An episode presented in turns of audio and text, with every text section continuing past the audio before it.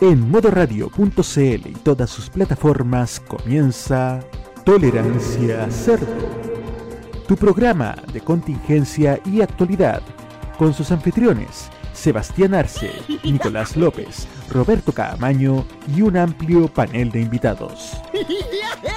Comenzamos ya una nueva edición de Tolerancia Cerdo.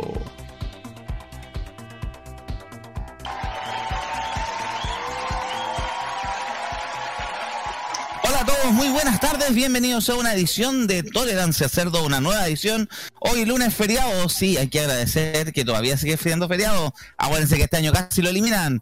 Hoy es 11 de octubre de 2021, bienvenidos a una nueva edición aquí en Tolerancia Cerdo. Y estamos todos listos, prestos y dispuestos sobreviviendo al humo de Santiago. Sí, hay un incendio en este minuto de grandes proporciones en el sector de Macul, con un humo que se ve por todos lados. Parece el lanzamiento del nuevo iPhone, con la cantidad de humo que se ve. Parece presentación de refuerzo de Universidad de Chile. Uy, ya. Vamos entonces con ¿El los estadio de la U? El estadio de la U, claro. Ah, ya, ya empezaron, ya empezaron a ver. Toda la. Así que vamos a empezar, voy a presentar al panel que nos acompaña el día de hoy. Como siempre, desde la ciudad de Viña del Mar, con la lengua afiladísima, llega don Nicolás López. ¿Cómo está? Muy buenas noches, señor Sebastián Arce. Tanto tiempo sin saber de usted, cómo le ha ido tantos siglos. Aquí estamos, pues, en una edición feriada de Tolerancia Cerdo. De nuevo, hoy día venimos extendidos, edición XXL. Nos digan si nos comemos una hora, nos robamos una hora a la cajita que hoy por temas de agenda no va, así que, pero también vamos a tocar un par de temas de televisión, sobre todo uno que está bastante complicado, que se supo el fin de semana. Gracias, Nico. Les cedo la palabra, les lo presento, perdón. Don Roque Espinosa, ¿cómo está? Gracias, Seba. ¿Cómo están, amigos oyentes de Tolerancia Cerdo? Día como Tolerancia Humo. Así es, día feriado, no dejan descansar estos, la gente de la clase política. Pero aquí estamos, poniendo el pecho a las balas y desde luego alegres por el triunfo de ayer. Tal vez no sirva de nada el futuro, pero igual, me puso contento, me emocionó el, me emocionó, el me emocionó los goles, sobre todo el de Brereton. El Benjita, ya lo adoptamos, ya es parte de la familia Benjita Brereton. Gracias, Roque. Les cedo también el pase, está según nuestro panel el día de hoy, nada más ni menos que don Matías Ayala. ¿Cómo está? ¿Cómo está, un pelado? ¿Cómo está, gente de acá de modo radio? ¿Todo bien por acá? Después de un viaje express que hicimos ayer a La Serena y volvimos, perdón, hicimos del sábado y volvimos ayer a la, de La Serena. Ah, lindo viaje. ¿eh? Ando más equipado, ahora tengo silla, ya no me siento en la Bien. silla de Coca-Cola, así que estamos Bien, mejor. bien. Bien, estamos de a poco ahí equipando, equipando el hogar. Gracias, Mati. También le cedo la palabra al otro Mati con más dureza que infancia en Siria, dos maños, alias Marzaneque. Muchas buenas tardes, pelado. Estamos ya una vez más en este programa Feriado de Tolerancia Cerdo. Súper eh, actado con lo que pasó ayer. Nunca pensé que nunca pensé que estaría vivo para esto, pero Chile le ganó a Paraguay. O sea, nunca pensé que Chile le ganaría a la selección que tanto nos costó ganarle. Gracias. La fiesta siempre. Sí, gracias Maños. Deseo la palabra también se, se une a nuestra cruzada solidaria de amor y alegría. Se une don desde la quinta región, don Jaime Betanzo. Gracias. ¿Cómo están? Buenas tardes. Eh, puedo decir que mi alegría es, es semi completa porque Hoy día acaba- no. bueno, hoy hace, terminó hace una hora el partido, cayó Santiago Wander, volvió a perder después de cinco fechas manteniéndose a raya. Sí, manteniéndose a raya, igual que el negro Piñérico y Sebastián Izquierdo todos juntos. Y Marcianeque. Eh, también Marcianeque. Eh, ha- habíamos logrado unos resultados en línea, pero lamentablemente no se logró. Y sí, cuando hablo de resultados en línea, estoy hablando de los militantes Franco Parisi. Así que, así que a pensar el día sábado, porque se viene el clásico porteño entre Wanderers y Everton a jugarse en el Elías Figueroa. Y que ojo, por fin fue promocionado como correspondía en TNT Sports. Muy bien, En ese, en esa pyme me- medial que, que tiene. Turner. ¿Qué canal de mierda es en este en, en Sports en general? Bueno, la, la herencia del CDF ya es una mierda, pero Sí. bueno. Gracias. Jaime, Salva, también, pero salva sí, este. sí. Puedo decir que salva a todos los técnicos. Aguante, aguante Tobidamos y la iglesia Arrieta, listo. Uh, Gracias. Presentamos también de algún lugar de Ciudad Capital porque anda en sus aventuras urbanas Don Felipe Burgos. ¿Cómo estás? Hola chiquillos, ¿cómo están? ¿Qué se cuenta? ¿Cómo le ha ido? Ahí andamos, ahí andamos. ¿En qué parte de Santiago te pillamos en este minuto? Estoy ahora en el paso superior de la Marina y San Nicolás en la autopista central. En el límite de San Miguel con la PAC. Sí, estoy mirando el tráfico de la autopista. ¿Cómo está, Hacia- cómo está ahora, señor Unidad Operativa Control de Tránsito? ¿Cómo está con la autopista central? Alto, tarifa baja, 209 pesos.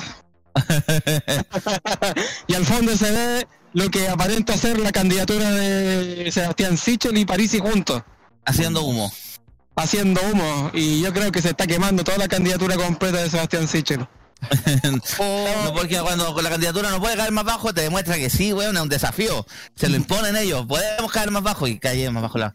Dentro de hoy día salió la academia y la academia nuevamente le está tirando la cadena. le- de nuevo le está tirando la cadena a Franco Parisi. o Perdón, a, Sebastián Sichel. El Sichel del Fruto. Claro. Gracias, entonces tengo presentado nuestro, tenemos ya nuestro panel presentado, listo y dispuesto. Nos vamos con la música, depende de lo que diga el jefecito Ito Ito.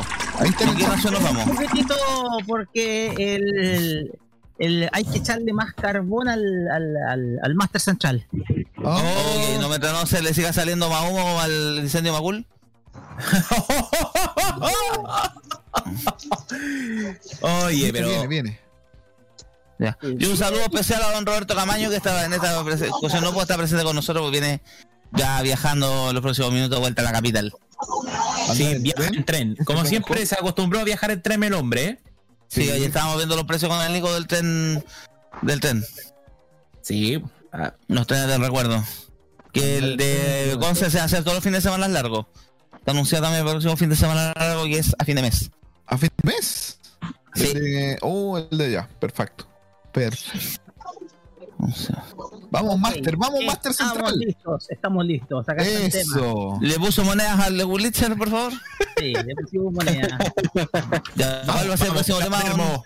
Vamos, pero Termo Espinosa. Sí, porque usted lo pidió. Porque se cumple un nuevo aniversario de, la, de esta divinidad de la música argentina.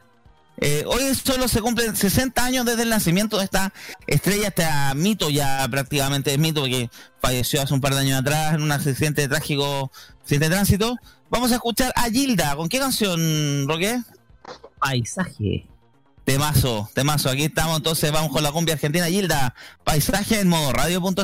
Todo esto le dan cerdo. Yo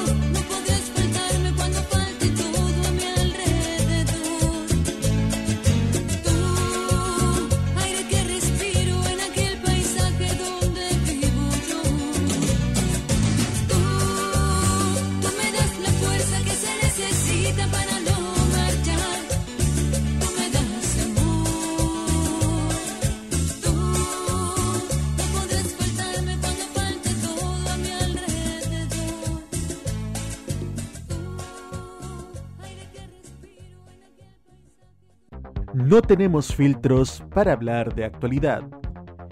Nadie nos censura ni nos censuramos. Somos Tolerancia Cerdo en modoradio.cl.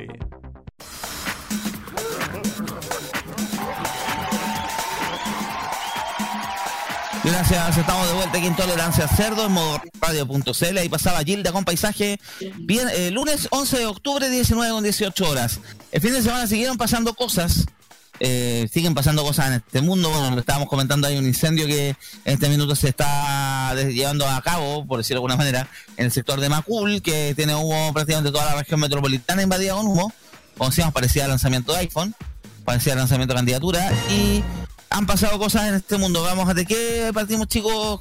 De semana, las protestas de ayer, eh, los, todavía los coletazos con el tema Dominga, eh, campaña presidencial, tenemos harto por escoger aquí. Yo pienso que por Cadem por lo más suave y después vamos ahí. Sí. Sí, Ya, porque, porque- salieron los resultados de la nueva encuesta acá. Ustedes saben, encuesta de poca credibilidad, pero que algo marca la pauta, porque ustedes saben, las encuestas terminan marcando pauta noticiosa, donde eh, se estaría consolidando la ventaja en una- del candidato de la ultraderecha, José Antonio Cast, sobre el candidato oficial de la derecha, Sebastián Sichel. En primer lugar sigue Gabriel Boric muy sólido y en cuarto lugar Diana Proboste también tratando de argumentar algo, pero no, no, parece que no prende mucho esa candidatura. Pero sin generar la preocupación es lo que está pasando con la candidatura José Antonio Cast, cómo está subiendo las encuestas y cómo también podría convertirse en un riesgo para muchas cosas. Jaime, tú tienes todo el antecedente de la estadística, el dato duro, por favor, adelante. Gracias, Seba. Esta encuesta se lanzó el día de ayer. Convengamos, se lanzó el día de ayer y justo en la previa del segundo debate presidencial con casi todos los candidatos, porque en esta vez el que va, el que está excluido oficialmente es Franco Parisi por eh, por pataleos totalmente indebidos. Según la- Franco Parisi está en Estados Unidos y ya dijeron que no van a haber debates telemáticos para el hueón de forma especial, así que lo, obviamente lo dejaron fuera, sus adherentes salieron a llorar a la TVN. Oye, Eh, oye, oye, oye, pero Seba, los adretes que salieron a llorar a TVN parecen promotores del Bagüea que cualquier otra cosa.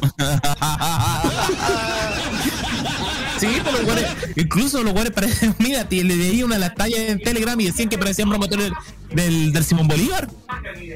Claro, no, de mentalidad de tiburón.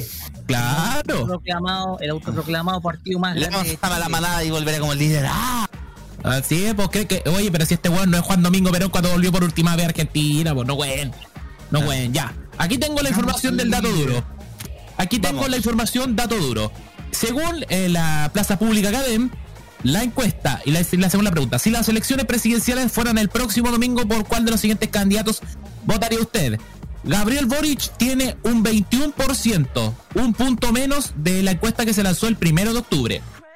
José Antonio Cas tu- tuvo un alza de 3 puntos y pasó de un 15 a un 18%. Tercera está Yanna Proboste, quien del 12% pasó al 13%, subió un punto. Cuarto está Sebastián Sichel, que bajó dos puntos del 12% al 10%. Ojo, la opción de la ofi- del oficialismo está quedando en cuarto lugar.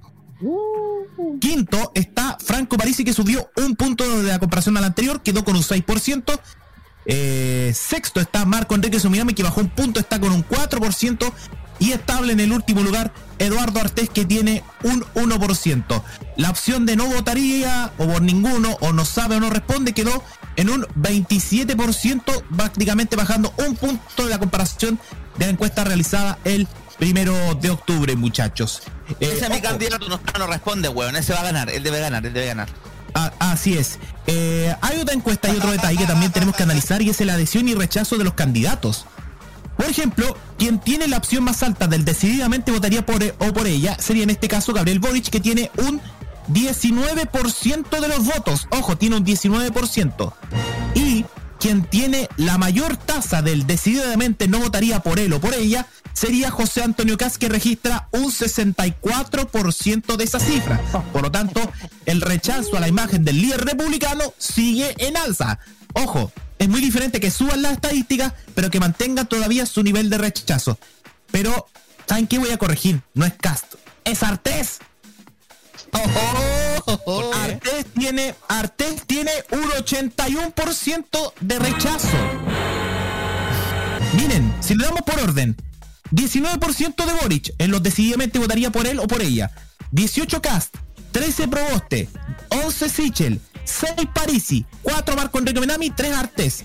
Y en los rechazos, quien está más abajo de lo pensado están Boric y Proboste, que tienen un 56% de rechazo, seguido de un 59% de Sichel, un 64% de Kass, un 75% de París, un 76% de Enrique Suminami y un 81% de Eduardo Artes. Es obvio que ah, le ha bajado totalmente el piso del crédito a Sebastián Sichel, primero que todo, por una muy mala actuación en el primer debate presidencial organizado por Chilevisión. Segundo, lo del retiro del 10% de la AFP le ha permitido perder la credibilidad, cosa que ha perdido el voto duro de la derecha, que habitualmente se puede encontrar en un sector tan recalcitrante de RN y la UDI, y se han ido para la candidatura de José Antonio Caz, que ha subido prácticamente a un 8%, muchachos. Y eso pone eh, demasiada la atención prácticamente en el candidato republicano. Ya para cerrar, porque, ojo, Cadem no ha publicado o no consideró la encuesta para las segundas vueltas, muchachos. Ojo con ese detalle. Y eso de las segundas vueltas se torna clave porque otras encuestadoras daban un margen más acotado entre Cast y Sich, entre, perdón, entre Sichel y Boric y un margen más amplio a favor de Boric sobre José Antonio Cast ya para cerrar el tema y para que todos podamos comentar y dialogar. Además, en la previa del debate que recordemos va a ser a las 22.30 transmitido por Televisión Nacional, Canal 13 y Mega. Gracias, Jaime, por el dato. Perdón, el dato duro ahí de la Cadem, Cadem que cada vez tiene menos credibilidad, pero también es una forma de ir midiendo la temperatura de lo que está pasando con las encuestas. Bu- Bueno, hay que contar que Sichel ha tenido unas semanas nefastas. Primero el efecto del, primer debate, después también lo del 3%, también la publicación de la historia personal del papá, que también eso les hizo bastante daño a la candidatura porque le mató todo el relato de meritocracia, de que vengo de abajo, del esfuerzo personal. Terminó destruido en segundos. Deseo la palabra a don Roque Espina- a don Nicolás López que le había pedido. Adelante. A ver, yo creo que se está consolidando lo que ya hemos hablado últimamente. Que es obvio que va a ir creciendo la candidatura de José Antonio Caz, pero obviamente todo esto tiene un techo. José Antonio Caz no puede crecer a nivel de votos más allá de un 22%. Ahora bien, ¿saben de lo que estoy preocup- preocupado, cabrón? De que siga creciendo Cast en encuestas. No, eso no me preocupa porque eso tiene un techo. Aunque salga en la primera, aunque salga la primera mayoría, igual no me preocupa. Lo que me preocupa es lo que vamos a ver más rato. También. Y mira, y, mi- y ojo, Espérate, pues Betanzo. Si le paran los carros al pelado, imagínate contigo. lo que sucede, cabros, es que vamos a ver la primera mm, aparición oficial de Sichel con el resto de los candidatos después de todo el papelón que se ha mandado. A ver cómo se defiende y también qué es lo que creo que va a pasar. Yo creo que Sebastián Iglesias va a seguir la misma técnica de Franco Parisi de victimizarse, victimizarse, victimizarse, que no debieron publicar esto, que esto es una vil mentira, que están todos contra mí. Porque el candidato en este momento está, está, en, está en una encrucijada que ya. Yo insisto, Cas va a crecer, seguir creciendo en encuestas, pero ese crecimiento en realidad es un traspase del porcentaje de aprobación de Sichel a Cast. Por lo mismo es que no me preocupa realmente cuánto pueda crecer Cast en encuesta, porque solamente es un traspase de votos. No es que Chile se haya derechizado aún más todavía. Eso sería. Y ahora sí, para acotar un poquito López, eh, faltó un detalle. Que Boric se ha pegado patinazos terribles, por ejemplo, en la ida al programa El Candidato, donde tuvo un patinazo fuerte con el señor de los tiradores de goma. Porque a ese señor yo le digo que tiene tiradores de goma y no tiradores de, de tela. Y hablo del señor Mochiati. Pero hay que ver que también entonces, el señor Mochati también le gusta incomodar a todos los candidatos, independiente del sector. No, le gusta incomodar de un puro sector. Si todos sabemos que Mochati es más facho que escuchar la agricultura en un taxi, pero. Pero igual piensa también, pelado, piensa que también ese error de Boric le va a servir. Es que ha sido obtuso porque, antes- eh, porque tiene que estar preparado para enfrentarse, a algún- pues, para enfrentarse a algunos monstruos como es el señor Tomás Mochati. Pero así, tú en el Frente Amplio en esconder a Boris en ciertos debates aprendieron la elección con Karina Oliva, con Daniel Hadwe. eh, de no mandarlo todo, mandarlo todo de debate. Acuérdense que se saltó del, no llegó al debate de la Sociedad Nacional de Agricultura y estaban llorando, etcétera.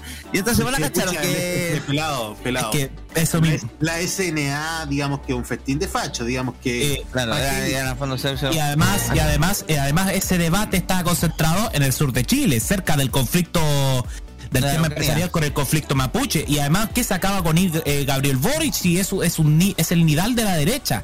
No olvidemos que la Sociedad Nacional de Agricultura siempre ha estado con las candidaturas de derecha y han sido cómplices del golpe de la dictadura del 73.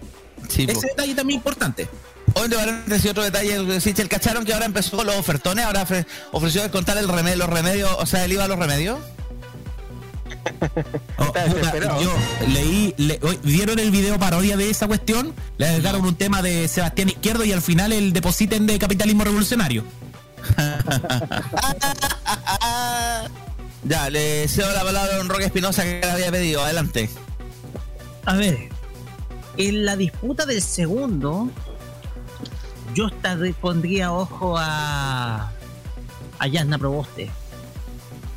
Porque la distancia entre ella y José Antonio Caz, por lo menos lo que dice esta encuesta Academ, es poca, es, poca. Si ella tiene alguna buena performance en algunos debates posteriores, yo creo que ella podría hasta incluso empatarle a José Antonio Castro podría incluso hasta hacerle un empate. Porque igual, digámoslo, Yanna Proboste tiene su carácter, digámoslo. Y hoy día podamos ver otro capítulo dentro de esta pelea entre José Antonio Casi y Yanna Proboste. Podemos ver otro capítulo. El tema acá es que el tema es que el candidato oficialista, que es como podemos llamar a Sebastián Sichel, está hundido. Está hundido. ¿Por qué? Porque, en primer lugar, todos los todo la, todo, toda la cuestión que estuvo detrás, sobre todo la cuestión de, de haber hecho no el retiro del 10% o la de su historia de vida que fue que fue más que nada eh, asusar aún más una historia heroica o de un cuento heroico, de un mito, etcétera. Todo esto le ha pasado la cuenta. Todo eso le ha pasado la cuenta más el, el escenario político adverso que está enfrentando el presidente Sebastián Piñera. Porque está pesando aquí la figura oficialista. Está pesando tanto ser la figura oficialista que está cuarto. Entonces, ese es el gran karma que está llevando Sebastián Sichel hoy en día. El karma de ser el cuarto. El que está prácticamente lejos de la carrera presidencial y esto lo está pagando caro producto de que fue él mismo, y lo he dicho varias veces, el que puso como tema de campaña su historia de vida. Aquí, la cuestión acá es que yo veo a, eh, a- yo veo a Gabriel Boric cómodo, cómodo.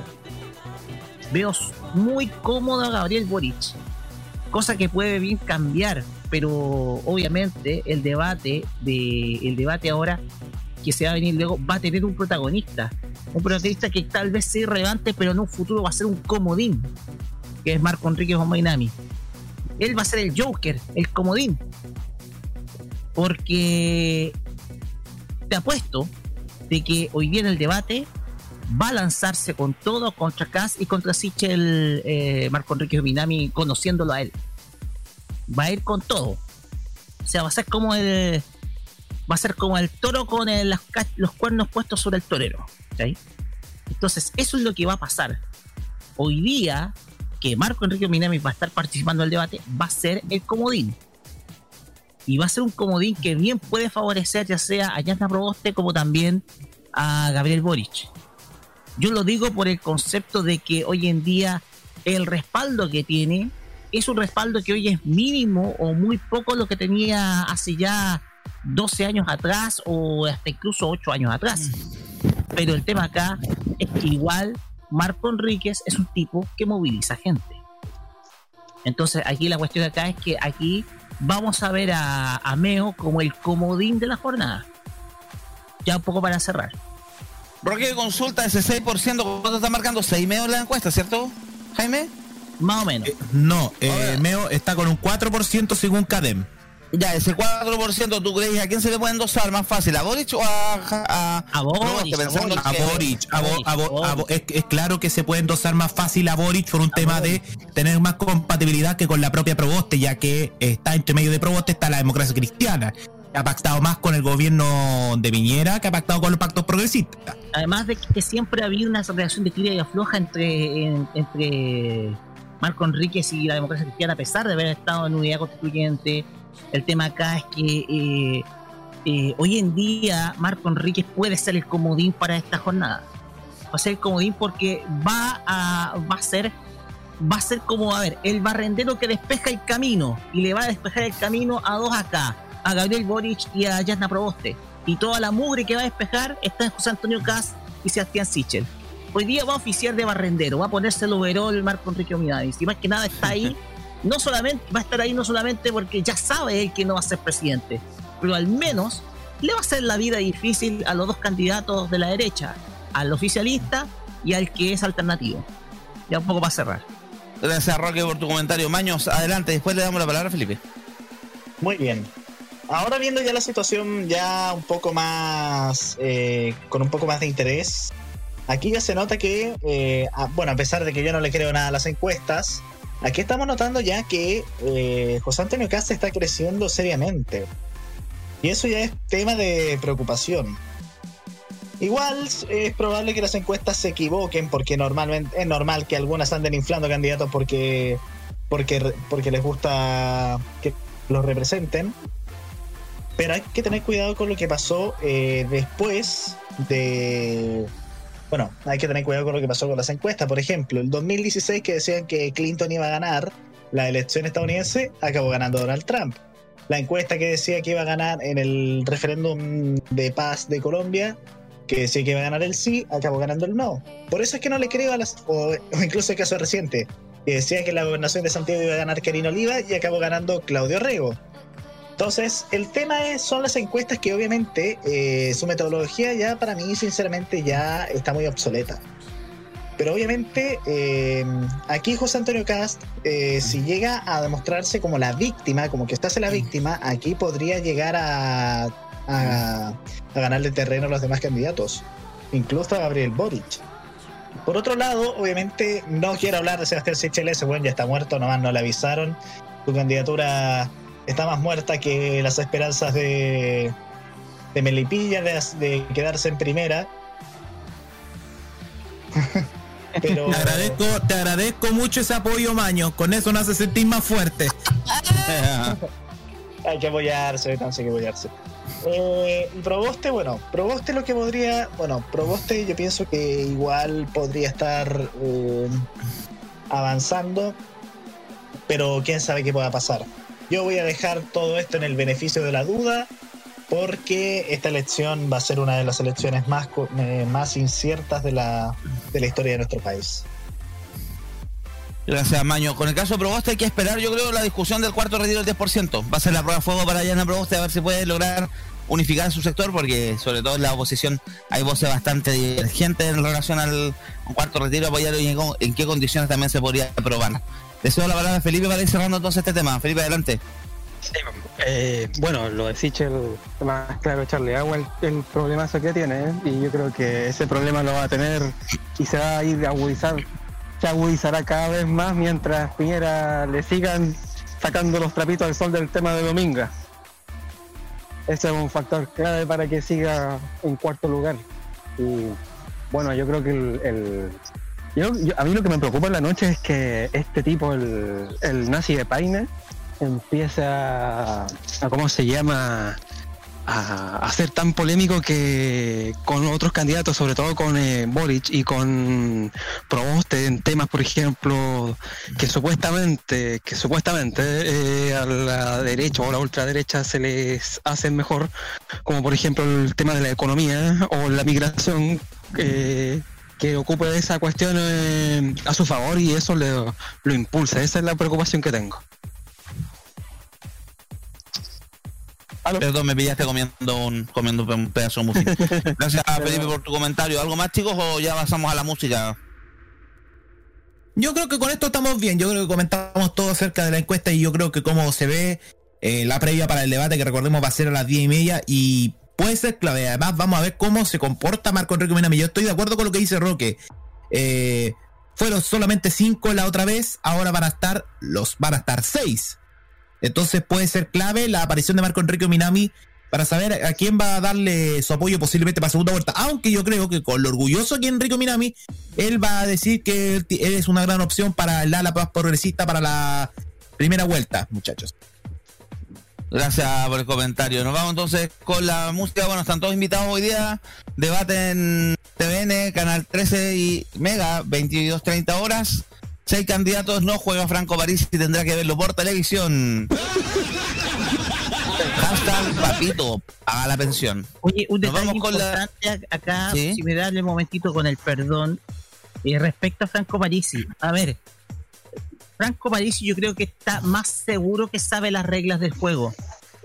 Si él no está, claro. él debe venir a Chile y debatir, porque telemáticamente no sirve. Hoy en día yo estoy seguro que van a venir menos de 50 personas a estar en eh, el frontis de TVN a, a prestar para el candidato. ¿Por qué yo te digo eso? Porque Franco Parisi, lo que está haciendo Franco Parisi es propio de un fresco, fresco raja. Un fresco. el, el tema acá es que él sabe las reglas del juego y tiene que venir presencialmente a debatir ideas. ¿Por qué no viene a Estados Unidos? Porque obviamente lo van a detener. Y te apuesto. Él dijo que va a venir en octubre, estamos a 11 de octubre, sigue corriendo el mes. Exactamente. El tema acá es que él tiene que venir. Si- él quiere ser presidente de la República, tiene que estar presencialmente en Chile. Y aquí, obviamente, hay que pegarle el gato al, al- el- el- pegarle el palo al cervel, porque esta candidatura debió ser rechazada. La candidatura de París debió ser rechazada. El candidato no está en Chile. ¿Por qué no, por qué no viene a Chile? ¿Y por qué no ha estado en Chile eh, Francisco si dice querer tanto a la nación? obviamente por los problemas judiciales que ya todos sabemos con respecto a su, a deuda de 200 millones de pesos por presión alimenticia. Entonces a mí no me vengan, no me vengan a dar clases de moralidad esta gente que está protestando de frente TVN o haciendo, o haciendo tuitazos en favor a Franco Parisi, porque al fin y al cabo lo único que a mí me da a reflejar es que ellos son tontos. Tontos. O, o- borregos. o creen que. O creen que va. Porque simplemente le hacen caso, le están haciendo caso a alguien que no es ningún Mesías y que se viene a hacer de disfrazar de él. Se viene a disfrazar de Mesías. Entonces aquí la cuestión, digamos, seamos claros, un candidato presidencial, si quiere ser presidente, tiene que estar acá en territorio nacional. Y tiene que presentarse. El señor Parisi le están quedando cuánto tiempo. ¿Cuánto tiempo está quedando de elección? ¿Cuánto tiempo en días? ¿Cuánto? ¿40 días? Bueno, 40 más o menos 40 días. sí. Entonces, ¿por qué en 40 días no ha estado el señor Parisi? ¿Por qué? Ya para terminar. Gracias, Roque. Bien Entonces. tipo. No, completamente. ¿Usted cree que puede hacer una campaña telemática? No. No, y más encima los adherentes de, de París son cosas serias, son parece que no. Tú no piensas, son medio seguidores de secta, alguien por ahí lo compartió con los movimentarios de los Simpsons, pero vamos entonces con la música. Esto fue a, pe- a pedido del señor Nicolás López. Esto se llama, esto es mi enfermedad, Fabiana Gantilo, aquí en Tolerancia Cerdo, modoradio.cl.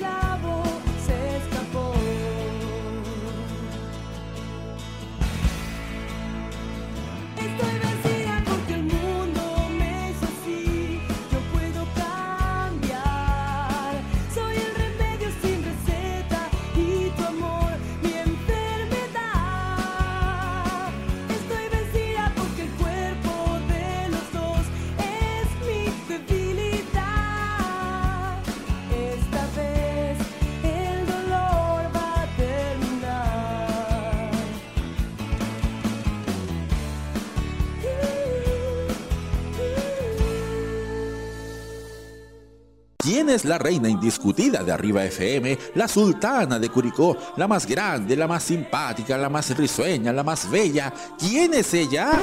Yo, Cecilia González Madrid. Y por eso todos juntos decimos con Ceci, si no pa' qué. Hazlo a través de la cuenta fan del Banco de Chile 00037 7321214 00037 7321214 Porque ella es parte de nuestra historia, contamos contigo. Porque todos juntos decimos con Ceci, si no pa' qué. Arriba FM te prende 24-7. Prográmate con lo prohibido. Los martes a las 21 horas, hora chilena, te invitamos a probar una manzana muy particular. Una manzana que te hará disfrutar, gozar y entretener con la mejor música y la simpatía de una mujer dispuesta a todo. Te invitamos a degustar la manzana prohibida con Loreto Manzanera junto con Segundo Fernández. Prográmate con Modo Radio. Modo Radio es para ti. Un viaje a través de los recuerdos de la televisión nacional e internacional es lo que te ofrece Telearchivos Retro en su canal de YouTube. Transpórtate a otros tiempos y deja tu comentario en nuestro extenso material de archivo, el que cada día crece más y más gracias a nuestros constantes hallazgos. Entra a youtube.com, búscanos y suscríbete. Recuerda que somos Telearchivos Retro. Prográmate con los clásicos. Los miércoles desde las 21 hasta las 23 horas, hora chilena, encuéntrate con los grandes éxitos de la música que se han transformado en un clásico. Todas las semanas, Rocky Espinosa te lleva a un recorrido de 50 años de música y distintos estilos a través del clásico de los miércoles. Modo clásico. Este 2021, vive Modo Radio. Programados contigo.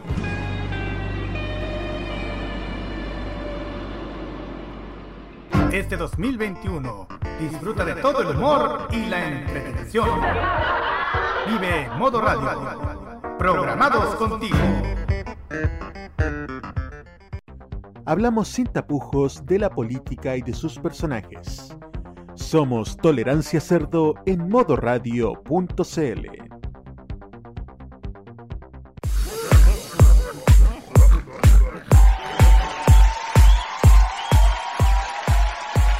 Gracias, gracias. Estamos de vuelta aquí en Tolerancia Cerdo. Esto es modoradio.cl. Lunes 11 de octubre, día feriado, 19 con 47.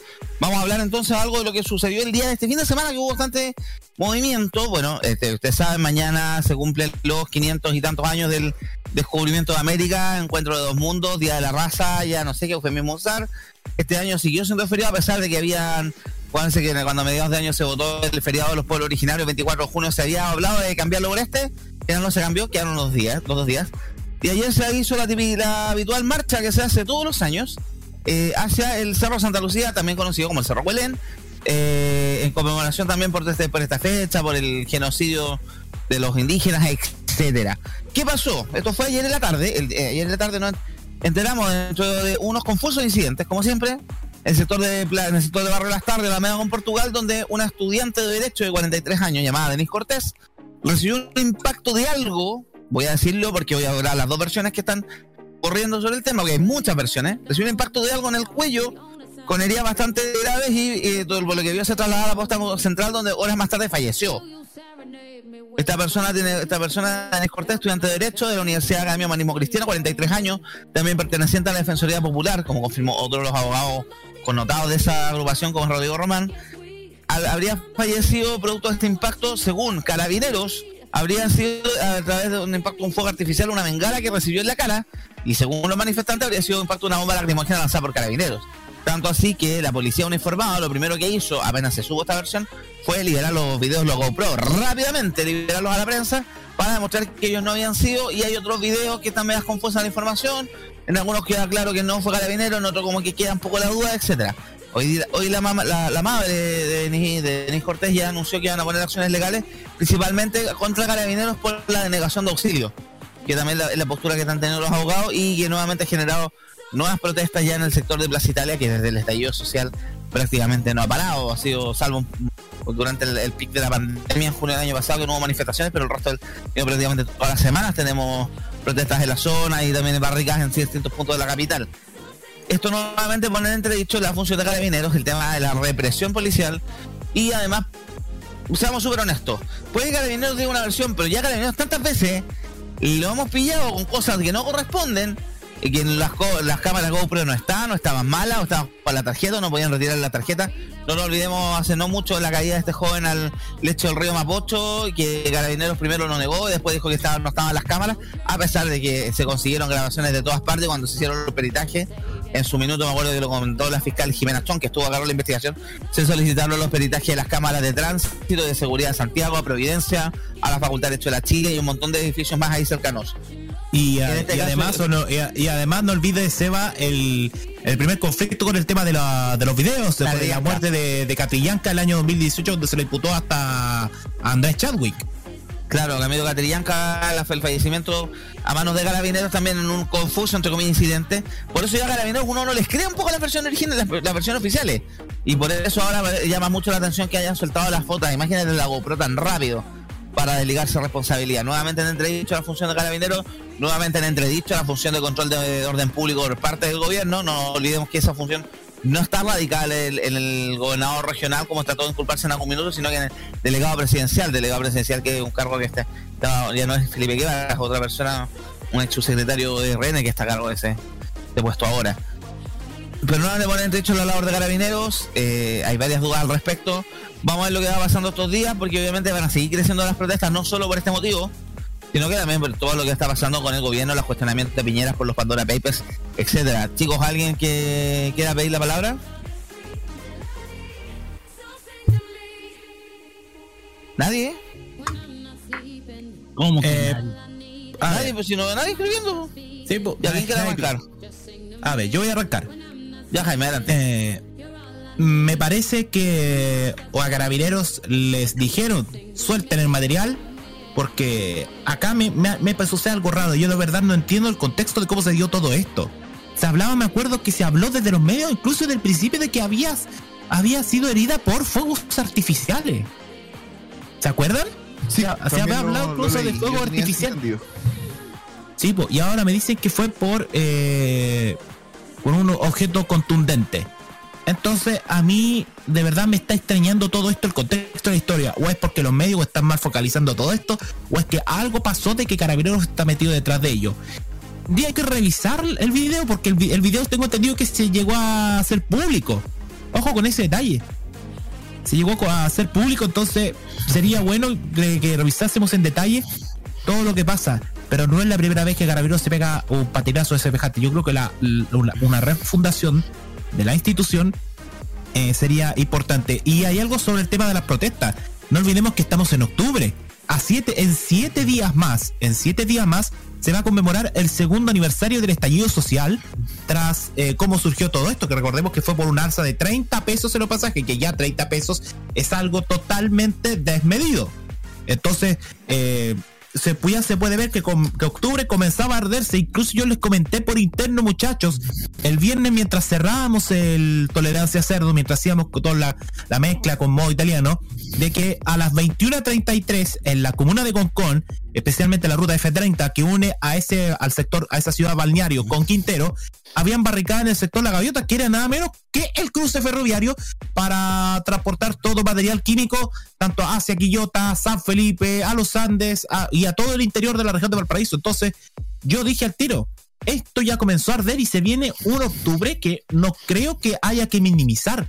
Sobre todo lo que pasó ahora con el conflicto de los Pandora Papers y que tiene relación con la minera Dominga, el segundo aniversario del estallido social y en medio también la elección, eh, la elección presidencial.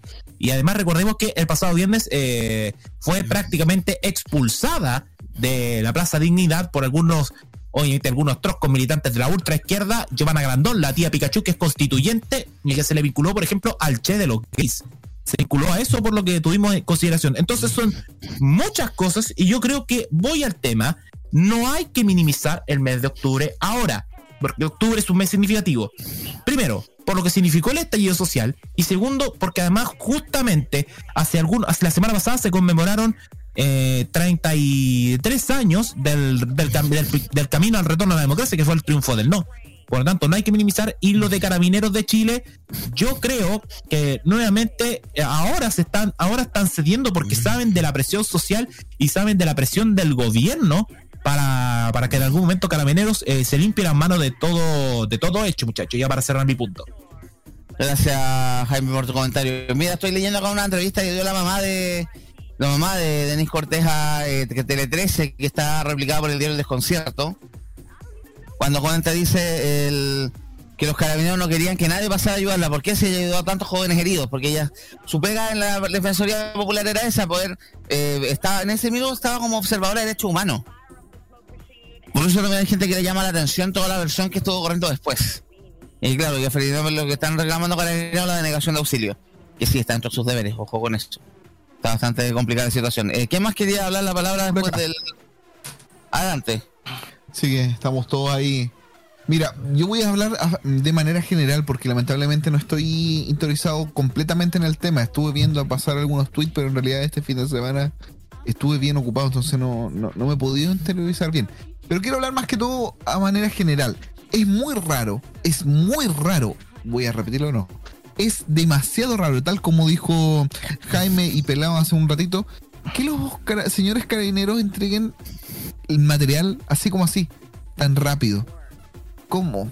¿Cómo cambió su, su forma de entregar la información de un momento a otro? Porque, o, porque hace, hace menos de un, hace un, un par de meses había que amenazarlos casi, a- a- ent- eh, empezar empezar investigaciones para recién ellos entregar el material y ahora lo entregan en el momento.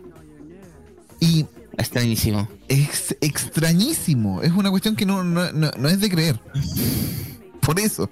Aparte que la, la verdad de carabineros ya no es una verdad. Lamentablemente para nadie, excepto para la gente de derecha, la verdad de carabineros es una verdad. Para nadie. Porque en realidad han mentido tanto en todo este tiempo que en realidad no no da, da para pensar todo lo que dicen, no da para no creer, ya no, no son testigos de fe de nada. ¿Entiendes? Entonces, y claro, para mí personalmente no siento que haya un segundo estallido social durante este tiempo, pero sí van a haber mucha protesta y lo que me lo que tengo en la cabeza en sí es que estos señores carabineros se han preparado mucho, mucho para un segundo estallido social. Por ende, si es que llega a haber más conflictos, más protestas, la respuesta de carabineros y de todas las instituciones armadas va a ser más fuerte de lo que fue anteriormente. Y eso me preocupa mucho. Acabo, yo acabo de ver eh, el video, lo vi en el portal de, de Tele 13, porque Tele 13 subió el material hace 22 horas, apareció también eh, en otros medios. El y vi que, eh, sí, a través de la GoPro de Carabinero. Y vi que eh, ella se había acercado a Carabineros del hogar y de pronto algo estalló cerca de Carabineros. Pero a mí me llama absolutamente la atención. Ahora voy a ver otro video que filtró el mostrador y claro, es ella. Y algo había estallado. No, no alcancé a notar si era un fuego artificial o estalló una bomba de estruendo o perfectamente por sido de estas bombas lacrimógenas, fíjate. Claro. Y yo estoy viéndolo y estaba cerca Carabineros, tanto así que eh, justo encontraron en ese momento. Y Carabineros, ahora estoy viendo, intentaron evitar que otras personas ingre- ingresaran para ayudarla. En el mismo, mismo registro carabinero. Eh, no, este es otro registro aparte que tomó un ciudadano común entre medio de la protesta, porque veía que Fuerzas Especiales estaban pidiendo replegar y hay algunos que pasaron, que incluso eran de la primera línea y que, eh, y que eran del equipo médico de la, de la primera línea.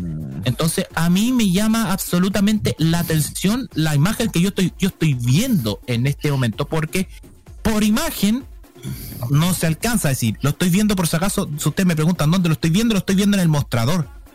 Yo lo estoy alcanzando a ver en el mostrador y según ahí hay una segunda imagen eh, que se muestra en un costado y que sería como una especie de de petardo o de fuego artificial por lo que estoy viendo y claro como que alguien lanza algo entonces todo esto es absolutamente raro y que creo que, que la justicia se debe hacer cargo de este tema y ver también las responsabilidades también tanto de algunos protestantes o de algunos terceros, porque siempre van a haber infiltrados que van a atentar contra esto. No olvidemos que el 18 de octubre, durante las protestas, el 18 de octubre en adelante de hace dos años, No, no. también había mano negra. Había mano negra vinculada especialmente a los, narcotraficantes. Si no, eh, recordemos el caso de Garín Chaguán, sobrino del senador Francisco Chaguán, junto, que junto con narcotraficantes desvalijaron eh, supermercados en la región metropolitana cuando él era concejal de La Calera por Renovación Nacional. Espera, eh, estoy mirando, Jaime, el video de Carabineros, que acá lo acabo de encontrar. Y perdóname que te diga, pero hay cinco, seis, mm, siete carabineros. ¿Y cómo eligen la peor imagen, la que no muestra nada? Lo mismo yo pregunto. Lo mismo yo pregunto. Lo mismo yo pregunto, estimado. Y, y yo, y a mí me suena raro, Matías. Te soy sincero, a mí ya me es raro. Todo me es raro. Entonces yo creo que no muestra nada porque, y además hay una imagen a distancia como de alguien tirando algo. Sí. En la página del mostrador está, hay dos imágenes, que está la imagen de carabineros y la imagen de una unidad de control de tránsito. Entonces todo esto me es raro y yo espero que eh, las informaciones que para mí no sean solo de medios oficiales, sino también de medios alternativos y confiables, no cualquier pasquín, eh, muestren el, testi- el testimonio de lo que ha pasado en la jornada ayer, que es lamentable, muchachos. Sí, hay harta gente que estaba tratando de rearmar el registro visual, pero claro, los videos que hay tampoco son muy claros en general al respecto. ¿Quién más había Claro. pedido la palabra? Al Mati le había pedido y se saltaron, dije, entonces estuvieron varios ahí de, de hablar. Sería entonces cerramos el tema con ahora con una noticia también en desarrollo, porque estaba viendo que todavía la familia tomó acciones legales, eh, va el- está, está en investigación, la investigación está en manos de la PDI, la PDI ya anoche estaba haciendo los peritajes de rigor, así que vamos a tener que estar atentos ahí que pasa otra raya más, al, otra víctima más de, la, de, de las protestas sociales en este país que con dudoso origen. Hasta ahora podemos decir que él es, eh, ojo, ojo con lo que vamos a decir también Seba, porque por ahora podemos decir que es el estallido. Pero si se logra armar la verdad y se demuestra una responsabilidad de carabineros, podemos decir que la muerte no fue, que no, no la mató la, el estallido social, la mató carabineros. Ojo con ese detalle. Y quién sabe si hay una mano negra, muchachos. Gracias, entonces vamos con la música. Había- bueno, Sí, a ver no. qué pasó. Es- yo solo quiero decir, ojalá se esclarezcan los hechos y sepamos la verdad lo más pronto posible. Eso. un tema Sí, bastante delicado. eso Yo por mismo. eso yo creo que eh, más que nada muchos nos abstenemos a hablar porque todavía no hay nada claro. No Por lo mismo que tampoco quiero hablar ni de asesinato ni in- incidente confuso, porque hay dos, hay dos versiones en la mesa y las imágenes tampoco son concluyentes. Claro. El tema, ya el tema de incidente confuso ya da para, para especulaciones. Y olvídate, la guerra tuitera indecente. No, es indecente. No, ha estado impre- impresentable Twitter estos días. estado digo, de ambos bandos. Sí, sí, sí, bandos. hay gente que se ha ido de insulto por decir lo mismo, por tener las dudas, porque dudas superhumanas, supernormales y tampoco las imágenes son claras. Exactamente. Yo creo que antes de ver las responsabilidades hay que esperar, eh, obviamente, lo que instruye la justicia, porque eh, es lamentable lo que pasó con esta, con esta estudiante de Derecho y sin duda alguna es un tema bastante delicado. Involucra a una familia, involucra una vida que se perdió. Entonces es un tema que hay que tratar de una manera muy, pero muy delicada. En desarrollo, totalmente. Gracias, Roque. Nos vamos con la música. Esto fue a pedidos del señor Matías Ayala. Nos vamos a escuchar a esta gran banda de Pitch Mode. Esto es Enjoy the Silence, aquí en Tolerancia Cerdo, modo radio.cl.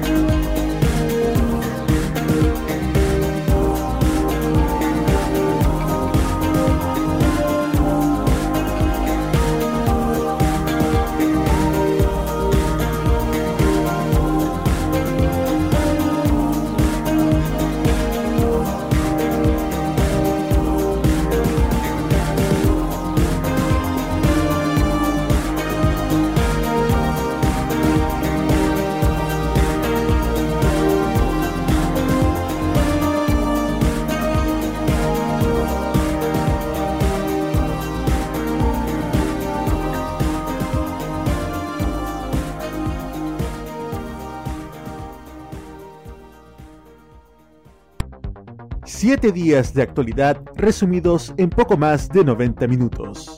Somos Tolerancia Cerdo en modoradio.cl.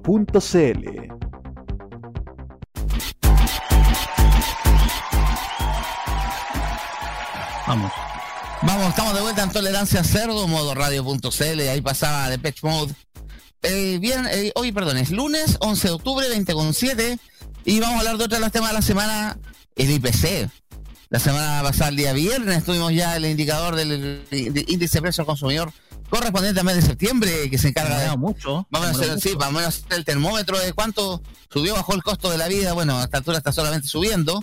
Y subió harto parece, porque según la información del INE, reveló un- el IPC experimentó una variación del 1,2% en septiembre, lo que supone el registro más alto desde junio de 2008.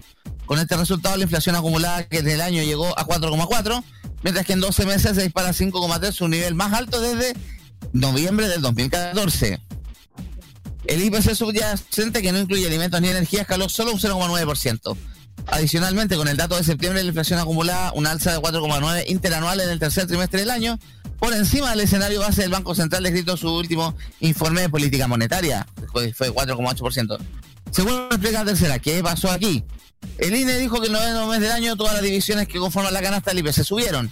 Entre las que más eh, destacaron con alzas fueron alimentos y bebidas no alcohólicas, 2,1%, transporte con un 2,7% y vivienda y servicios básicos con un 0,7%. En el mes de la patria, el de las fondas y los asados, la división de alimentos y bebidas no alcohólicas ano- anotó aumentos mensuales en 9 de sus 12 clases. El más importante fue carnes, 4,3%, seguida de hortalizas, legumbres y tubérculos con un 3,7%. Más en detalle, el INE reportó que de los 76 productos que componen la división, 45 presentaron alzas en sus precios, siendo el más relevante la carne de vacuno, típico, un 9,2%, y el tomate con un 21,5%. Uf. Y también otro de los que también, que también eh, le pegó al, al alza el IPC, el tema de la venta de autos. En los últimos meses y tras un 2020 para el olvido, el mercado chileno vivió un boom histórico del consumo, el cual ha tenido entre sus mayores exponentes a los autos, tanto nuevos como usados. Las exportaciones se han cuadruplicado y la gente tiene que esperar hasta meses antes de recibir el suyo. El mercado automotor local se encamina a un año histórico en materia de ventas que también ha subido mucho de precio y también lo refleja la canasta del IPC, ya que el IPC dijo que la división transporte consignó alzas mensuales en 8 de sus 10 clases. La más importante fue la de vehículos a motor de 4,3%, seguida la de transporte de pasajeros por aire 23,5%. Bueno, hay que recordar que también se empezaron a renovar los vuelos ahora, así que los precios también iban a subir por ese lado.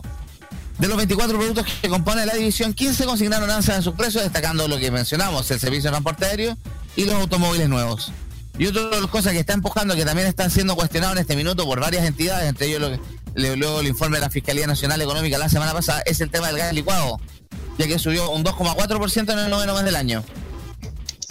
De los 16 productos que componen la división 12 registraron alza en sus precios, destacando gas licuado el 2,4 y el agua potable 1,3. Todo esto le pone presión al Banco Central, que debe tener la reunión de política monetaria la próxima semana, donde se, se- se ve si se aplica, podría aplicar un, una alza de la tasa de interés, algo que ya se había hecho, se hizo hace un par de semanas atrás con alza de 75 puntos base de la tasa de interés. De hecho, inminente. Es, es inminente. Le- el precio de la vida sube otra vez, el precio que baja ya, nadie- ya, ya ni se ve como diría Juan Luis Guerra. Le cedo la palabra a don Roque Espinosa para que por favor nos tienda a explicar un poquito más la situación. Adelante. Así es, mira, eh, yo he estado viendo acá, lo primero que me volqué a ver ha sido la evolución del tipo de cambio. ¿Por qué? Porque aquí hay efectos que son internacionales. Sí. Porque hay muchas cosas acá que... A ver, yo en primer lugar, aquí hay que, hay que ser claro y aquí mucho mal llamado experto ha puesto sobre la mesa una posverdad económica. Hay que ser completamente transparente. Se ha instaurado una posverdad económica y hay un columnista en la tercera que escribió una columna deplorable. Eh, no me acuerdo cómo se llama el tipo. No, eh, eh, pero es, un columna- bueno, es tan olvidable el tipo que no me acuerdo el nombre, ¿cachai? Es la raíz de libertad de desarrollo. No, no, no, no, no, no olvídate. No, esa es la columna nefasta, pero ya a un nivel de nefastez mayor. Superlativo. No, eh, no me acuerdo cómo se llama el tipo. Se- se- Empieza con ese el, el nombre. nah, un tipo que ni siquiera es economista, ¿cachai? Mira, eh, hasta el día 3 de sep- 30 de septiembre del 2000, de 2020, hasta el día 30 de septiembre, el dólar, el precio del dólar en Chile llegó a 810,83 pesos. Un valor que no se veía desde la época del estallido social. Claro. Entonces, como Chile es un país caracterizado por importar muchos productos, hemos visto que, en primer lugar, el dólar se ha ido disparando. Ah, Yo recibo diariamente informes, periódicamente informes de una institución llamada el IIMR, que eh, del Institute of Monetary Research, que es de Gran Bretaña. Yo recibo estos, estos, estos informes periódicamente, que es de una institución que, ojo, no necesariamente, no necesariamente de izquierda, es de dere- derechista, es de una de las una institución que está que comunica con el Partido Conservador eh, Británico, esta institución, pero fíjate que hasta ellos mismos han dicho que se ha visto trayectorias inflacionarias en varios países, principalmente en Estados Unidos y en la Unión Europea. Y que esto que estamos viviendo no es nada raro. No es nada raro. Lo han dicho ellos. El IMR.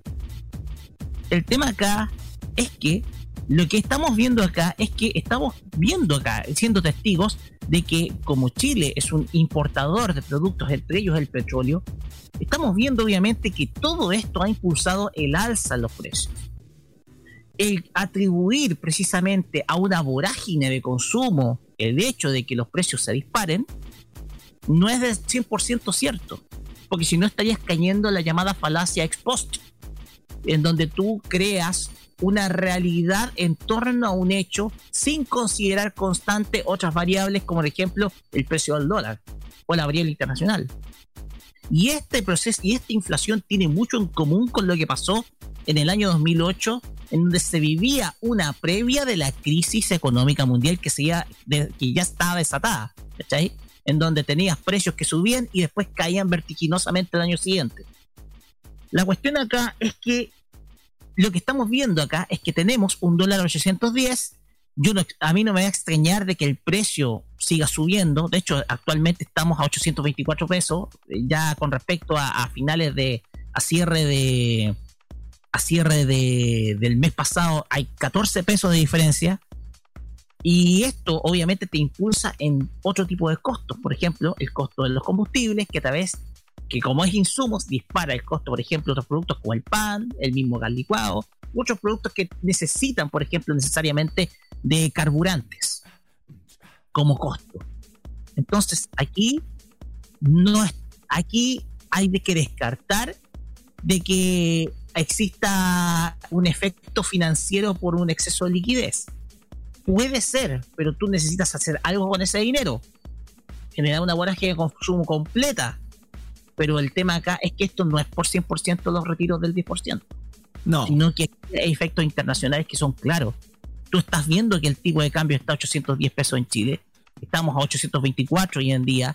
Que esto también te puede disparar la inflación. Y hemos visto que la evolución precisamente del tipo de cambio durante todo el resto del año ha sido eh, una constante. Si tú te das cuenta, tuvimos un pic, el pic más alto lo tuvimos en marzo del 2020, ¿ya? Cuando llegó a ocho- a 840 pesos incluso. Entonces, obviamente estamos en un periodo donde, en primer lugar, el costo cambiario, principalmente para adquirir productos está, alto, que es una realidad, no solamente adquirir productos en AliExpress, etcétera, sino los insumos estratégicos, como se llama. Y entre ellos está el petróleo. Y obviamente tiene su mercado aparte que también puede subir. Así que aquí hay una cuestión acá que es efecto netamente internacional. Descartemos lo que algunos charlatanes dicen respecto a los retiros del 10%. Porque vas a generar inflación ahí cuando tú uses la plata. Si no la usas, no generas inflación. Entonces acá la cuestión que lo que tenemos es que hay un efecto completamente internacional que está replicado tanto en Estados Unidos como también en la Unión Europea. ¿Ya? Entonces descartemos lo que dicen algunos charlatanes por ahí. Y son muchos. Y ojo que hay la prensa lamentablemente les ha estado dando completa tribuna a muchos charlatanes que están diciendo cosas que no son ciertas. Sí. Después se quejan porque no les creen. Sí, yo también leí algo parecido. Principalmente hay, do- hay otro factor, hay dos factores que están empujando los precios a nivel internacional. que es eh, la pandemia, obviamente generó una escasez de stock en muchos productos, lo que hemos visto, por ejemplo, que lo hemos hablado en el Tecnomood, el tema de los, de los, de los chips, ¿cachai? Un choque de oferta. Claro, hay un tema de que la pandemia generó por menos stock, porque obviamente están un montón de industrias cerradas, o trabajando a media máquina, o dedicadas a producir otras cosas para poder enfrentar la crisis sanitaria. Y eso obviamente va a encarecer los precios, porque hay menos oferta y más demanda. Y lo otro también, que también un poco asociado a la pandemia, el tema del traslado, eh, el despelote de Felipe, yo creo que lo conoce mejor, lo sabe mejor que nadie, el tema de lo, la escasez de, lo, de, de, de, de- de bodegaje todo el tema de los problemas que hay con los logística en los puertos.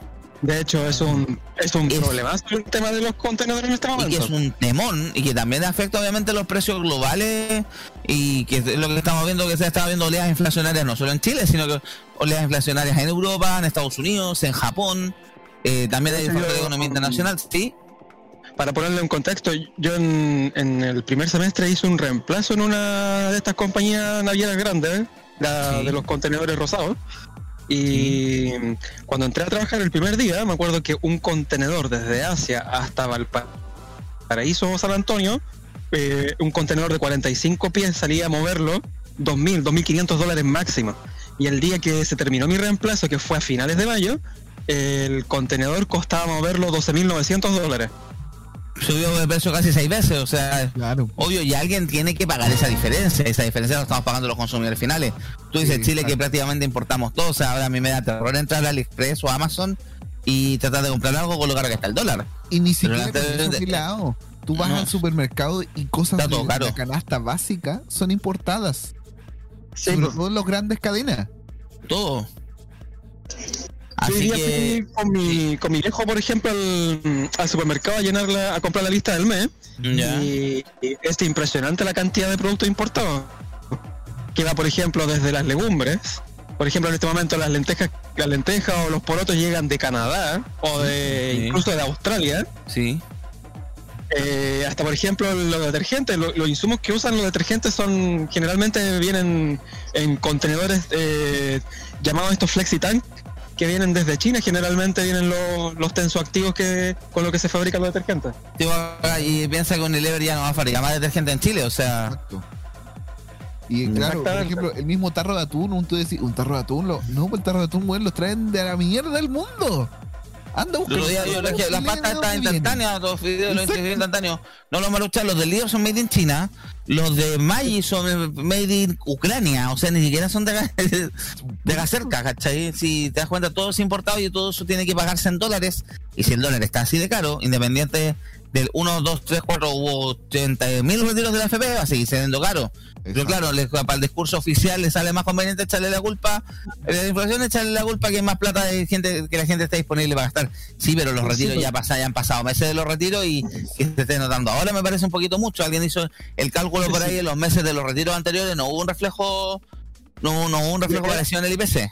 Y, se Y había gente que estaba haciendo Tomás Calderón que estaba había gente que estaba apostando contra el dólar cuando Estados Unidos hizo la esta emisión gigantesca de cuando es- cuando hizo este último plan de rescate el, Sí. el de 2 trillones de dólares Sí. Eh, muchos estaban esperando de que el dólar empezara a caer pero parece que el, el efecto fue totalmente al revés Sí, porque además, bueno, también hay que pensar a nivel internacional otros temas económicos, lo que está pasando en China con las inmobiliarias.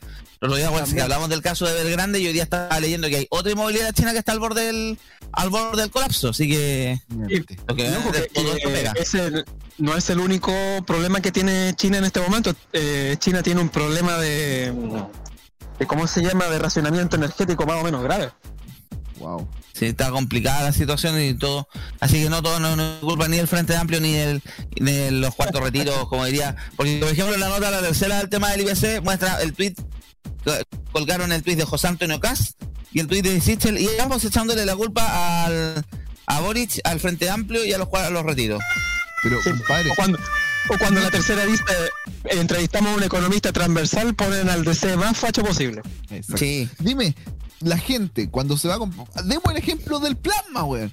Cuando la gente se va a comprar el plasma, dime, ¿se compran plasma todos los meses? No, weón. No, po. ¿Cómo? O sea, tengo un hijo que lo rompa todos los meses, yo cambiaría el hijo, pero bueno. eh,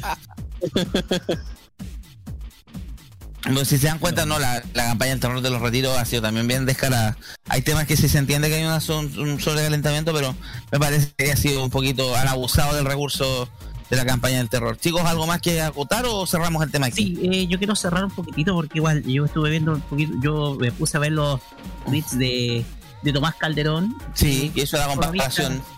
Este economista que está radicado en Argentina. Que todo esto no le está pasando bien a Argentina, se practica un 53%. Eh, es un capítulo aparte. El tema acá es que eh, aquí hace falta principalmente una organización económica, un grupo de economistas agremiados que tenga peso para contrarrestar la llamada versión oficial. Porque ¿quién siempre entrevista? Yo me acuerdo que siempre entrevistan a Alejandro Alarcón, que a mí se me cayó el pedestal, el caballero, ahora que está afiliado con uno de los candidatos presidenciales. Eh, a todo el? Libertad de Desarrollo entrevistan siempre. A los de Libertad y Desarrollo, oye, siempre tienen tribuna, siempre. Por ejemplo, a Tomás Flores siempre ha tenido tribuna. O sea, Ese, ese fue su secretario de Hacienda, creo que no hizo ni una weá su minuto. Es un secretario de Economía nomás. Ah, de Economía, sí. De Hacienda, sí. sí. Es un secretario de Economía, es un secretario de Economía del, del gobierno de, del primer gobierno Piñera. Era uno. Eh, o sea, entrevistan a los mismos, si tú te das cuenta. Ah, sí, por ejemplo, al otro que entrevistan harto a Klaus Schmidt, Schmidt-Hebel. Ah, que para mí él me suena más porque el papá, el weón que mató a la que entrara, más que por un Sí, tema pues, de Diego Smith. Y Sí, que- porque para mí como economista me acuerdo que se tiraba un par de balos bien imbéciles. No, y eh, vuelta. eh, Y le han sacado varias veces en cara la muerte del hijo también. Y, y además fue miembro del directorio de Habitat. Mm. Está vinculado a una Bastante comentarios. Buenísima, pues. Sí, po. Sí. No, de hecho, a ver, el tema acá es que el tema es que hace falta un hace falta una, eh, una voz dentro del grupo de una voz de economistas que, que sea discordante con la voz oficial. Lo ha hecho hay un grupo colectivo que se llama Estudios Nueva Economía que, que solamente ha tenido peso a través de redes sociales. Está también, obviamente, la Escuela de Economía, la USACH, que ah, ta- también tiene cierta voz a nivel investigativa y un segmento de la, uni- de la Escuela de Economía de la Universidad de Chile que lamentablemente ha estado cayendo en cierto desprestigio. Lo digo en el sentido de que, pucha, eh, Ramón López, quien era uno de los uno de los miembros del equipo económico de Hardware, se ha mandado patinazo. Oye, sí, han llovido las chuchas también del lado, sobre todo del lado de la derecha. Exactamente. Entonces, la cuestión acá es que hace falta una voz discordante porque acá se está entregando información que no es cierta. Porque aquí eh, tú sabes cómo van a actuar los medios de comunicación tradicionales, sobre todo escrito. Y ante esto hay que, hay que, hay que se necesita una contra, hacer una contrainformación. Una voz contrainformadora respecto a las temáticas económicas. Sé que hay think tanks yo tengo un yo por ejemplo eh, hay varios think tanks de, de centro izquierda que han sido tratados de ser discordantes voy a sacar a Chile 21 que lamentablemente es del partido del orden pero faltan faltan eh, faltan voces faltan voces en el ámbito económico Voces para- independientes, independientes, que uno sepa que, que no tienen intereses creados atrás. Sí, porque, Porque vienen auspiciados tercera, por los grandes grupos económicos. la tercera y el Mercurio es, un, es, un, es el de moral de libertad y desarrollo. exactamente Como diría Nelson, hay dos grandes mentiras en ese título. No hay dos grandes mentiras específicas, claro está. No defienden ni la libertad ni el desarrollo, ¿cachai?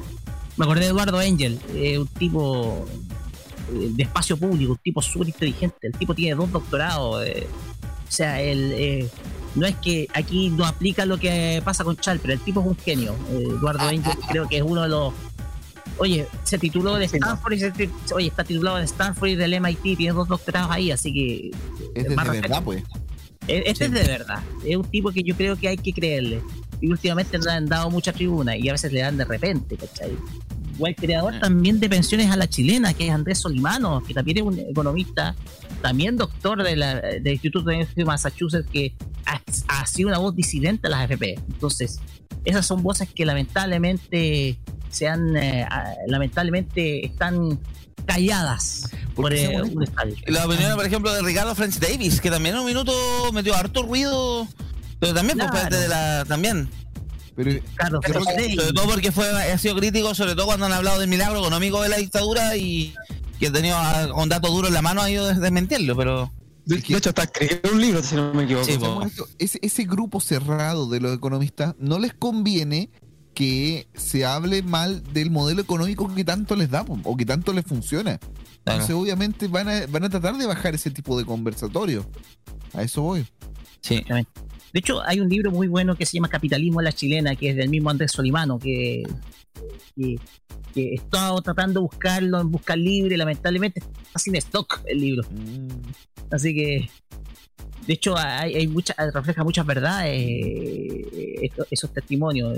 Es poco, hay que saber un poco la historia económica de Chile, porque hay, hay, hay poca ilustración y le conviene a cierta gente que se oculte la verdad, por ejemplo, de la crisis del 80 y, del 82 o lo que pasó detrás de la crisis del 99, que para mí, y yo tengo una hipótesis, generó un grave daño estructural a la economía chilena la crisis del 99, porque se te cayó Asia y el país, Chile, que le exporta a Asia, no volvió a ser el mismo.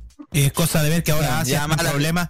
Y es, perdona, pelado. Y es cosa de ver de que en Asia también están en problemas por la cuasi quiebra de Evergrande, la mayor empresa china a nivel global. Pero yo te estoy ilustrando lo que pasó. Que son ejemplo, 99. el frena- Porque además la. frenazo la- económico que tuvo Japón en los 90, después Claro. eh, los cuatro tigres asiáticos comenzaron a, a- a- a- desestabilizarse. Roque, pero es que además la crisis, la crisis asiática del 98 fue súper funcional para la campaña presidencial del 99. Exactamente. Por supuesto. Pues súper funcional porque lo usaron súper bien para hablar del tema de la cesantía y sobre todo la derecha por insistiendo que se necesitaba un cambio. Para que se fueran. El motivo de la campaña, de la mítica campaña del 99 Joaquín Lavín. De hecho, es algo que ni siquiera Eduardo Aninat ha sido capaz de asumir, de que fue por gracias a él casi le da el gobierno a la derecha en el 2000. Mm. Fue gracias a él. Porque él se mandó la frase que lo marcó para toda la vida, la crisis no va a llegar. Un poco confiado en que eh, la economía chilena iba a resistir y resistió ahí nomás porque el quien pagó ahí los platos rotos fue el empleo y muchas y yo te lo digo porque mi, mi- mi- mi viejo fue testigo, trabajaba en una empresa que exportaba, que se dedicaba a exportar pollos y carne. Ya, ya, ya ustedes saben cuál es, que es muy grande. Y él me contaba, oye, despidieron a dos personas, oye, a la semana siguiente despidieron a otro más, oye, despidieron a tres. De eso soy testigo. Así ¿Es una empresa que empieza con A? Exacto, esa misma. Pues Roque, El doble Esa misma del que luego se copa el arco, ¿cierto? Me estaba acordando de algo, Roque. Que yo me acuerdo cuando era chico, años 98, 99, que mis padres tenían. mu- mi, pa- mi padre, que debo decirlo, nunca ha sido muy ordenado con las cuentas. Mi padre tenía todas las tarjetas de las casas comerciales existentes. Es verdad. mi, padre, mi padre cayó justamente en el sobreendeudamiento. Mi padre fue socio honorario de Dicom. El tema acá es Tenía que también de hubo en los 90 un sobreendeudamiento. Y no es casualidad que la canción que representa de mejor manera el momento económico del Chile en los 90 es el tema El aval de los tres. Ah, yo pensé que era preemergencia de los preemergencia de Yo Vasconcelos, que también. También. Refleja un momento clave de, de nuestra historia, historia económica en los 90. De hecho, hay, hay- hay un video cuando yo era chico jugando con todas las tarjetas de mi papá y aparecía, no sé, Ripley, Falabella, eh, Ah, no, mi Casa mamá nunca- Casa Jimena, Pero tú hasta, de que mi almacenes- am- espera, hasta almacenes París que ni siquiera tenía, tenía tienda en vía en ese entonces, mi papá tenía la tarjeta. Entonces- Oye, pero López. Y ojo, que Tú nos también- contaste, tú nos contaste que tuviste una mala experiencia con la financiera FUSA, ¿no? Ah, sí, mis viejos también quedaron endeudados con la FUSA. Exactamente. Con- Estaban Condel. De hecho, todas estas, todas estas instituciones eh, que estuvieron en la mira durante la década del 2000 tuvieron que ser reconvertidas en bancos porque eran organizaciones de crédito que al final eran propiedades de los bancos, eran divisiones de créditos de consumo de los bancos. Así es. Con otra razón social. Entonces tuvieron que ser reconvertidas en banco multiproducto un poco para ocultar esa fachada de ser eh, otorgadores de crédito, por ejemplo, extender o- crédito para pyme, otros multiproductos que por ahí se daban. Pero antes esas organizaciones como la FUSA, Financiera Conde, o Conosur, estaban especializadas en dar crédito de consumo a la gente. Y eso también elevó el sobreendeudamiento en el Chile de los 90. Claro. Es que, sí, es que Roque, la mayoría de esa gente, digamos que el gran eh, clientela de esa financiera era justamente la gente de clase media. Que estaba fue la media emergente. Y de hecho te invadían de publicidad incluso en la tele. Ustedes que eh, muchos que suben tandas comerciales ah, lo han visto. De hecho, Que eh, Fernando lo comenta también en el capítulo de los jingles. También no la, Mira, lo importante fue la financiera de los 90. Estuvieron en la FUSA, en la Conde y en la Conosur, pero con la FUSA se endeudaron. No, yo por lo menos tuve suerte porque mi mamá, por mis, abu- mi abuelo, que en paz descanse, mi mamá siempre fue súper ordenada con las cuentas. Mi mamá tarjetas de crédito con cueva, tres cuotas, tres meses precio contado, eh, con la primera cuota de pie y tenía un par de tarjetas para hacer compras que- específicas y nada más. Mi mamá Menos igual que mal. la tuya, weón. menos mal, menos mal que en, mi- en el caso de mi familia, mi familia solamente se endeudó para comprar un vehículo nomás, pero solamente eso, no tuvo sobreendeudamiento. De hecho, solamente que- con una institución, si no me equivoco, fue con financiera Conde en ese entonces. Ahora nos endeudamos nosotros, mi- mis viejos se En endeudaron. pura, en pura wea. Pero por no, pero ahora se endeudaron por una buena causa. Porque mi mamá por fin ahora tiene auto nuevo. Y era algo que quería hace mucho tiempo porque el auto que tenía de hace muchos años ya estaba fallando muchísimo. Qué bueno. Sí, recuerdo ese auto, Nicolás. Sí. Eh, ahora Dejé una noticia random ahí en el chat, por si acaso. Ahora yo soy el que está más endeudado porque yo eh, vendí mi alma a Sebastián Sichel. Sí, porque tuve que sacar el crédito del CAE. La tarjeta Yo chilena. tengo el CAE, lo tengo con el, con el banco, perdón la expresión, con el banco culiado inoperante. Yo, Sí. eh, yo, sí. Yo, yo estoy, yo tengo dos, yo tengo dos deudas, cabros. Yo tengo la primera con el CAE y yo la tengo con el banco donde no todas las personas pueden tener su cuenta. Si banco sabe- no, son personas como tú, ya. Claro. Y el otro es que tengo, bueno, yo estoy pagando varias, varias cuotas con la tarjeta del calzoncillo metido en la raja. Y uno que no tiene tarjeta y que tú. No, y la otra grande que tengo yo, el Fondo Solidario, cuando estuve en literatura en la Chile, estuve dos meses, me cobraron un semestre entero, me están cobrando como para tres años la wea. Yo por eso cuando han salido todos, no, es que el CAE es malo, huevón, el Fondo Solidario es una cagada. Sí, no, una mierda, esa, esa Es cuestión una es una- mierda, me encima mira Chile el año, es que yo tenía que ir postergando el pago del crédito, y hubo un año que yo presenté mis papeles para postergar el pago del crédito, pero estos huevones vieron que yo trabajaba, en un mes aparecí cotizando por dos empresas, que cuando me cambié de Alsacia a su bus, con sueldo de 120 lucas a un sueldo de 230 lucas, y me cobraba por tirar la cuota más alta, porque supuestamente estaba ganando mucha plata. Ah, mi Y, y nunca más hice el trámite, nunca les pagué un 20 a la, a la Chile. Yo hasta la última vez le pagué hace como 6 años hice un, un, un pago, pero no tengo ni un interés en pagar. Si yo por eso a mí siento que si hay una deuda que yo quiero que yo quiero eh, buscar una manera para no pagar es la del, del fondo solidario. Yo dije que te cuento por interno ya, pero Ya. me hiciste recordar, eh, Jaime, esto Yo que... estoy amarrado con el. Me hiciste recordar esto, Todas Jaime. las personas como tú tienen su cuenta en Itaú. Ajá. Todas las personas como tú tienen una cuenta root. Ajá, y chinga la madre. Ahí sería la mejor versión. No, mira, yo voy a Explica contar en contexto, por favor. Eh, estábamos hace dos o tres años weyando con eh, los bots de los, de los trappers.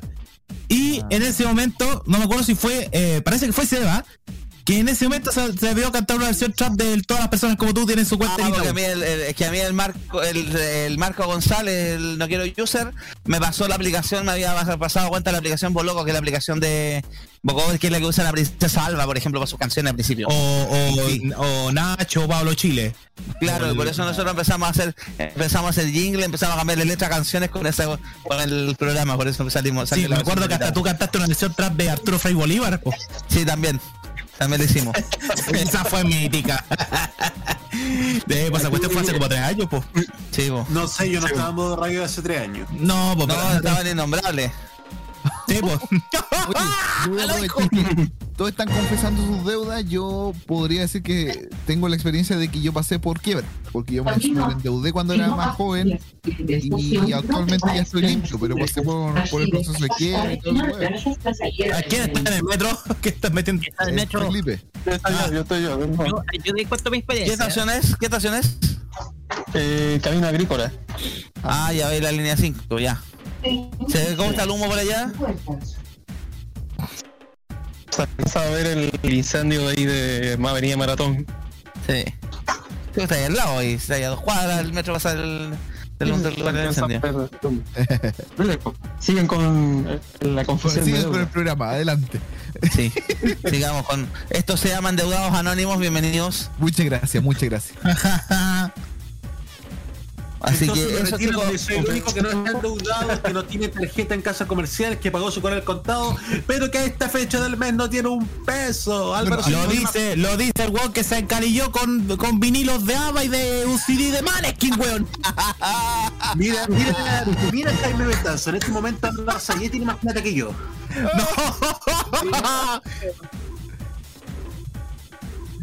Y luego de sacarnos las deudas en cara, yo tengo más DICOM que tú, mi mamá también me da panqueques con manjar colún. Eh, Estoy endeudado con un banco de tres letras. yo me di vuelta al DICOM. No.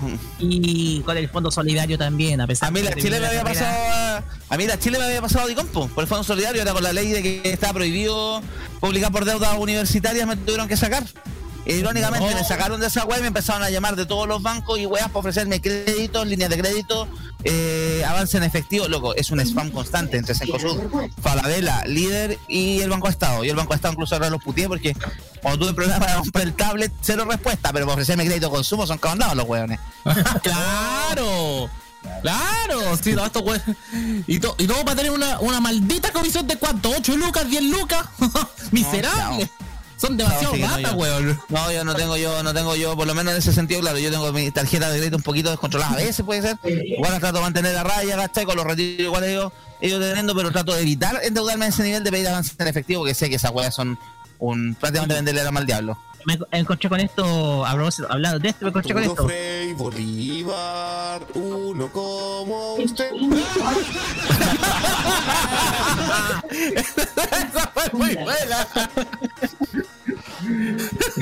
Vamos con música.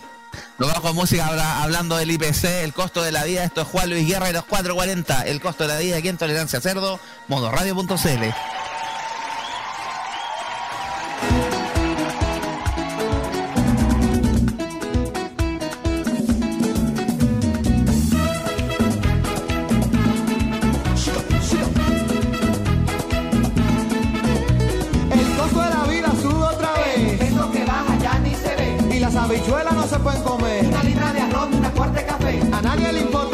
piensa usted. Será porque aquí No hablamos inglés. ah, ah, Es verdad, ah, ah, es verdad, ah, ah, es verdad. do you. Understand.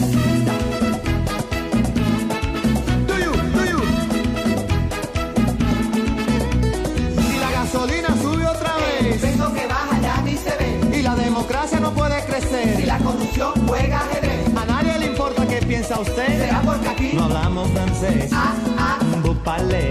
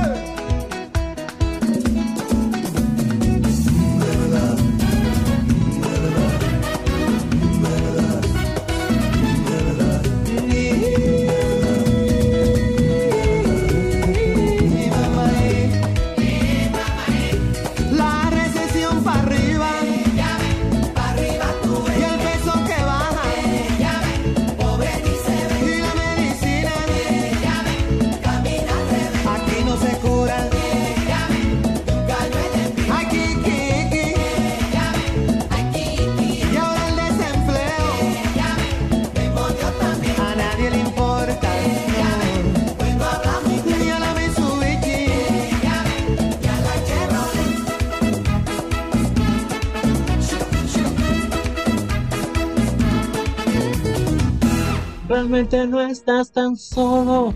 ¿Quién te dijo que no estabas?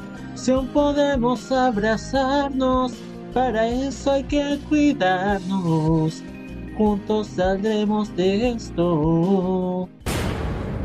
Esto no pretende ser una propaganda emotiva.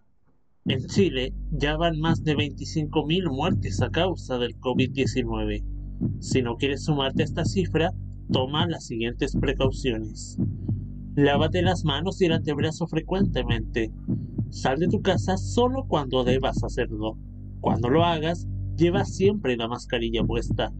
Mantén un metro de distancia con quienes te rodean. Te cuidamos, pero cuidarnos es tarea de todos. Este 2021 vive Modo Radio. Programados contigo. Cominciata io non saprei. Prográmate con Italia. Los viernes a las 21 hora chilena te invitamos a escuchar lo mejor de la música italiana, canciones de ayer y de hoy, estrenos musicales, especiales y entrevistas junto a Nicolás López en Modo Italiano. Modo Italiano de Modo Radio.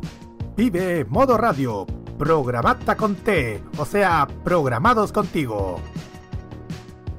Hoy día lo que hay que tener es mecanismos de escucha directo y la humildad de trabajar de forma horizontal, respetando a las personas con sus diferentes saberes, opiniones. Y yo creo que eso es lo que lo primero que tenemos que Nos han construir. hecho creer que somos menos poderosos de lo que somos, pero tenemos un poder real, tan real que está en lo cotidiano, en nuestras acciones, en cómo forjamos nuestra realidad. de las gansas en la red Trini como conocida como Princesa Alba. Bienvenida. Muchas gracias por la invitación. No, gracias a Chile está cambiando y su televisión también. Y en este largo camino estaremos ahí. TVenserio.com. Tres años ayudando a forjar la televisión de un mejor país. Prográmate con el estilo. Los jueves desde las 21 y hasta las 23 horas, hora chilena, disfruta del estilo que contagia las emisoras de todo el mundo. Todo lo mejor del baile y la coreografía, las novedades musicales semanales y lo mejor del sonido de Corea del Sur llega todas las semanas junto a Alice, Kira, Roberto Camaño y la conducción de Carlos Pinto en Keimo. Este 2021 vive Modo Radio. Programados contigo.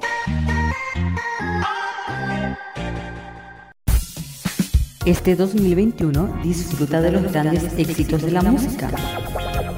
Vive Modo Radio. Programados contigo. Siete días de actualidad resumidos en poco más de 90 minutos. Somos Tolerancia Cerdo en modoradio.cl.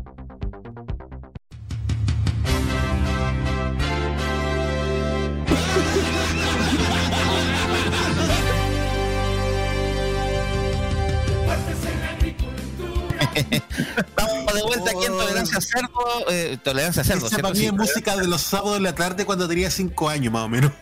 En Tolerancia Cerdo, modo radio.cl. Ya viene. Deportes en agricultura.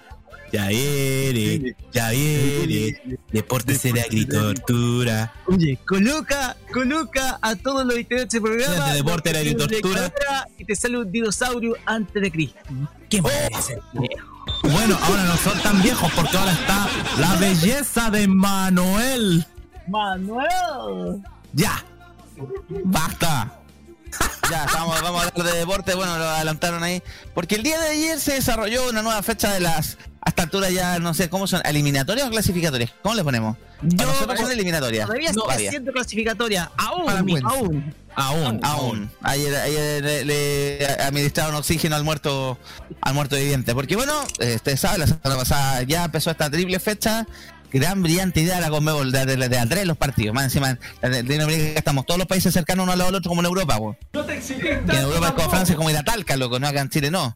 Pero bueno, tenemos entonces, el- tenemos que ayer hubo fecha clasificatoria, hubo varios partidos que se jugaron, pero el que el único, el único que realmente nos interesa, a pesar de que tenemos que verlos todos, porque ahora estamos con todos con la calculadora en la mano, es el partido que jugó Chile contra Paraguay, nada más ni menos que en el estadio más lindo del mundo que es San Carlos de Apoquindo.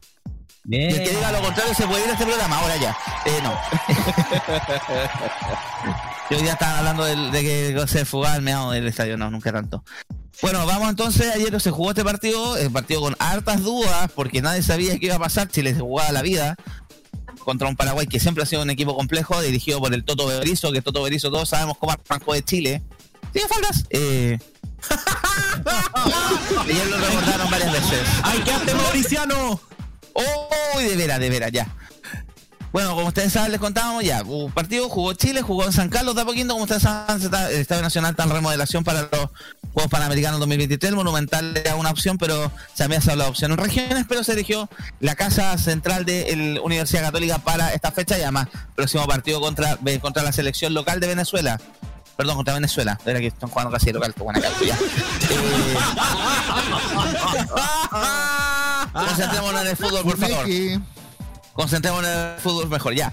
Jugó Chile contra Paraguay el día de ayer, este, dirigido por Martín Lazarte, arbitrados por Nelson Pitana, que le encanta ser protagonista de la weá, con andaba más piti que el, tu, el fideicomiso ciego de Piñera. Ah, bueno. Luego no veía jugar, pero bueno. Exijo Cuento que esta corto. sección sea permanente la del fútbol. Cuento corto, Chile derrotó por dos goles a ceros a Paraguay con goles de nuestro regalón Ben Brereton Díaz y de Mauricio Isla que volvió a la, senda, a la senda del triunfo. Chile después de cuántos partidos que ya no ganaba, no podía celebrar.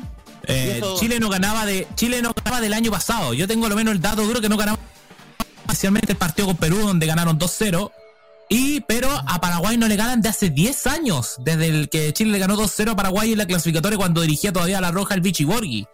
Claro, bueno, ahora, ahora la derrota de. O sea, el triunfo de Chile 2-0 ante Paraguay nuevamente nos pone en carrera por las eliminatorias porque además ya se dieron una pila de resultados que ponen muy entretenida la clasificatoria de Latinoamericana. En general, Latinoamericana es entretenida. Qué injusticia, tenemos cuatro cupos y medio. Y Europa, loco, para que clasifique San Marino, loco, clasifique Timor, no sé qué Liechtenstein. Liechtenstein, Liechtenstein. claro. O para que Eh, no, mejor ni Letonia. hablemos de la eliminatoria de la CONCACAF, que esas son un chiste. España. O la de la CONCACAF. Claro, para que, para que siga yendo al Mundial México que da la cacha en cada Copa del Mundo y Estados Unidos. Claro, que tiene, año- que acuérdate tiene que- menos fútbol que que. Rusia no fue, que Rusia no fue a Estados Unidos. No, pues. No, pues, ¿verdad? Así que a Rusia no fue a Estados Unidos, ojo con eso. Pero volvemos entonces, estamos, volvemos a la carrera de las eliminatorias de Sud- Sudamericanas. El, ¿Cuándo el próximo partido? ¿Este jueves? Este jueves eh, frente a la selección local de Venezuela. Ya dijimos la guapo pues. Sí, total, total está jugando Eduardo Bello, Eduard Bello, que es jugador de Deportes Y están todos metidos acá. Bueno, liberaron a, a- a Pablo Mármol, perdón, a Jefferson Soteldo, lo liberaron de la convocatoria venezolana. Por indisciplina. Sí, la convocatoria de un viejo conocido nuestro. Después que le jugó a Moreteno, le juró a Moreteno en la Universidad de Chile, el primer billete que le pusieron en la mesa salió corriendo. sí, pues. Sí, pues mal santo, ¿verdad? Y lo tenían de ídolo algunos goles de la U porque hizo un gol a la Católica, pues, por favor. Un poco más de Oye, dignidad. le van a decir, te van a decir, perdón Nicolás, lo vamos a hacer. Pero ¿por qué la U le va a cada weón que mete un gol a otro equipo y lo eleva a la categoría de ídolo hasta lo ponen en bombo, weón? ¿Por qué de ídolo de la Universidad de Chile? Le falta estadio, tiene una diligencia como el porro. Y eso más encima, ¿qué crees? Mira, mira, pelado de mierda. No te lo acepto solo esta vez porque tenéis razón. ¿Pero qué onda? Porque la, ¿Por qué la Universidad de Chile eleva a cualquier pelotudo que mete un gol en un partido clave, lo mete, lo eleva como ídolo y después tienen ahora como ahora ¿cuánto una racha de cuatro partidos perdiendo? Es que no Sí, hay porque- por los últimos partidos te perdió. Perdió, perdió, perdió. el- Pero, pero, de- te- pero, pero ¿sabes qué es lo más terrible? ¡Te ganó Everton, po huevón! ¡Te ganó Everton! No. En ese partido que más si tarde, se los come el taco cuando los Más castaños. encima, más encima, más encima te hace un gol un huevo identificado con la católica, po, eh, ¿cómo se llama este weón? La chancha bravo, po. Para variar el karma. Jaime, Jaime, no me abráis más la herida. ¿ah? Pero mira, mira viejo, si Yo ya perdí un par- ya, ya se perdió un partido día de Wonder y me le tengo que bancar, pues viejo, si la cuestión es que tenéis que aceptar cómo es la cuestión, pues si es el fútbol. O sea, eh, bien, si por eso le digo al pelado ya se la acepta porque sé que estos últimos partidos ya nos ha ido como la Aquí estamos con cosas. Ya, pero volvamos a clasificatoria, volvamos Y a del- del estadio ya, ya está endémica, po. O sea, ¿no? quieren divertirse. Claro. Pero bueno, el, ya estamos claros lo que va a pasar con el partido contra Venezuela esta semana, que se vuelve a jugar en San Carlos de Apoquindo. Y hay que estar atento ahí. Lo que sí hubo hartas críticas allá del partido, sobre todo al público. El partido, oye, qué manera público menos fútbol que el diario financiero, weón. En el 2-0 cantando los goles. El que nos salta es pu- maricón. Ya, ¿cuántas veces la FIFA luego nos tienen de caseros con ese grito ya? Ya nos tienen, amena- nos tienen ultra raquete contra hiper amenazados con Te sanciones. tengo, te tengo un datito que acabo de leer en redes sociales. ¿eh? Sí. Eh, supuestamente estaría confirmándose una visita del presidente de la FIFA, Gianni Infantino, a nuestro Ah, sí, país. algo estuve leyendo el pelado, el, el pelado de la FIFA.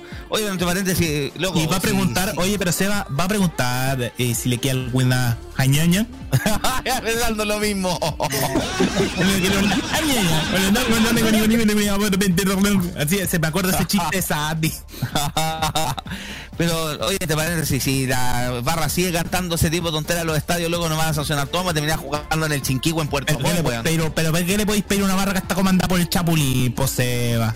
Es verdad. Qué desastre, ¿no? Qué asco. Chapulín se Más se va ve la entrada al estadio, la, más se va la entrada al estadio la más cara que una cabeza ortopédica, po. Yo estuve viendo la entrada, li- literalmente crearon tribunas más, crearon codos en la galería para subirle el precio estos weones. Arriba, pues, estaba más arriba, digamos, literalmente arriba de la cordillera. Ahí está la tribuna, para arriba de la tribuna que correspondiente Sí, católica. sí, sí, crearon, crearon unos, uno- uno- unas ubicaciones extrañísimas en el estadio para poder seguir subiendo precios. Dividieron Lepe y Prieto, no sé cuántas versiones para poder cobrar más cara la entrada. Y algunos Bien. pudieron disfrutar en la tribuna del sapo Livingston. También. Oye, ¿te parece hablando del Sapo Livingston? ¿Vieron esa celebración de Gary Medel? ¿Cómo lo sacudió? ¿Quién era ese compadre? ¿Algún Era el administrador de Juan Pinto Durán. Ah, eh, mira, Juan administrador Juan Pito Durán, buen No, dato. Juan Que Pito Durán, vivió sí. cuando estábamos viendo la celebración, dijo, ¿quién es ese flaco que está ahí? Y al otro lado celebrando solo Francis Kikigao. Que tiene Que de que hacer un concurso. ¿Cuál era su utilidad? Lo trajeron, no sé, para qué, lo trajeron de jurado para quién es la máscara, seguramente. Oye, y no, no, y ese compadre lo tengo bautizado como el huevón del apellido de Guruguru, Kagigao. quiere, quiere. Un guereguero. que pero López. Ya se fue de otra vez. Imagínate, imagínate que para Venezuela coloquen a Junior Fernández. güey. Vamos con música rock igual ya, antes de la, de la tanda, no hay problema. Eh, cerrando el tema entonces, 2-0 goles de Ben Brereton, que ya es el regalón de la casa. El regalón. el Blackburn Rovers, loco, qué manera de hacer plata con Brereton.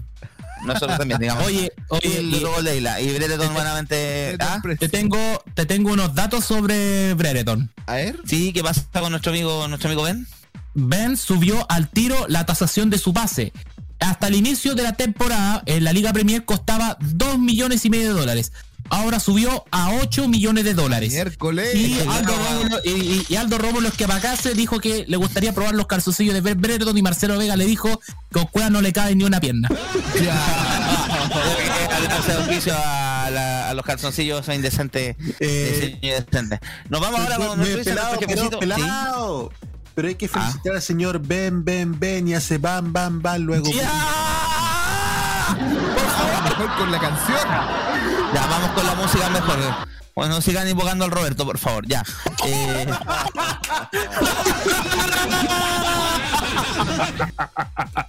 ya, vamos. Vamos con la música, esto es Collapse Lang, Eat My Goal, y luego de eso vamos a una tanda, los cinco minutos de reflexión para recordar y pensar y desearle buenas vibras a Cecilia González, y después volvemos con el especial de tolerancia a cerdo en la extensión de la cajita. Adelante.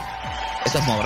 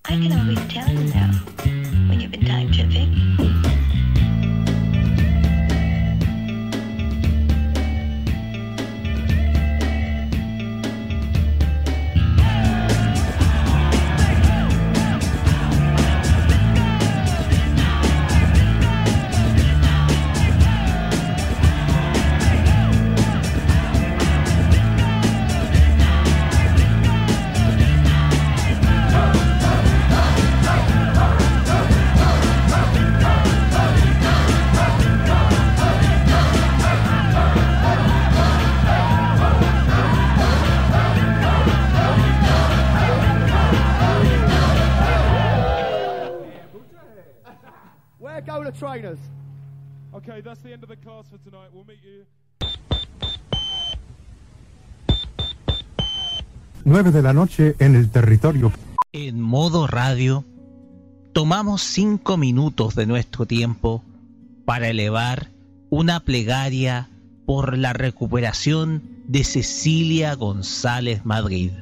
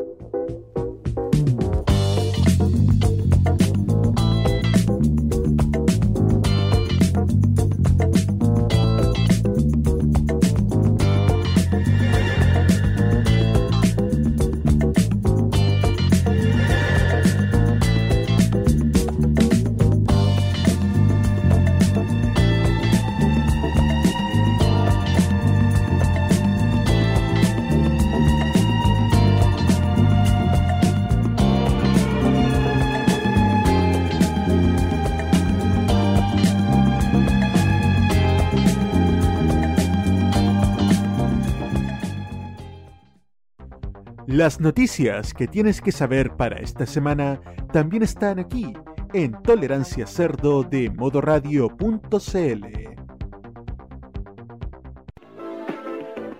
Hola, ¿cómo están? Yugo, yugo.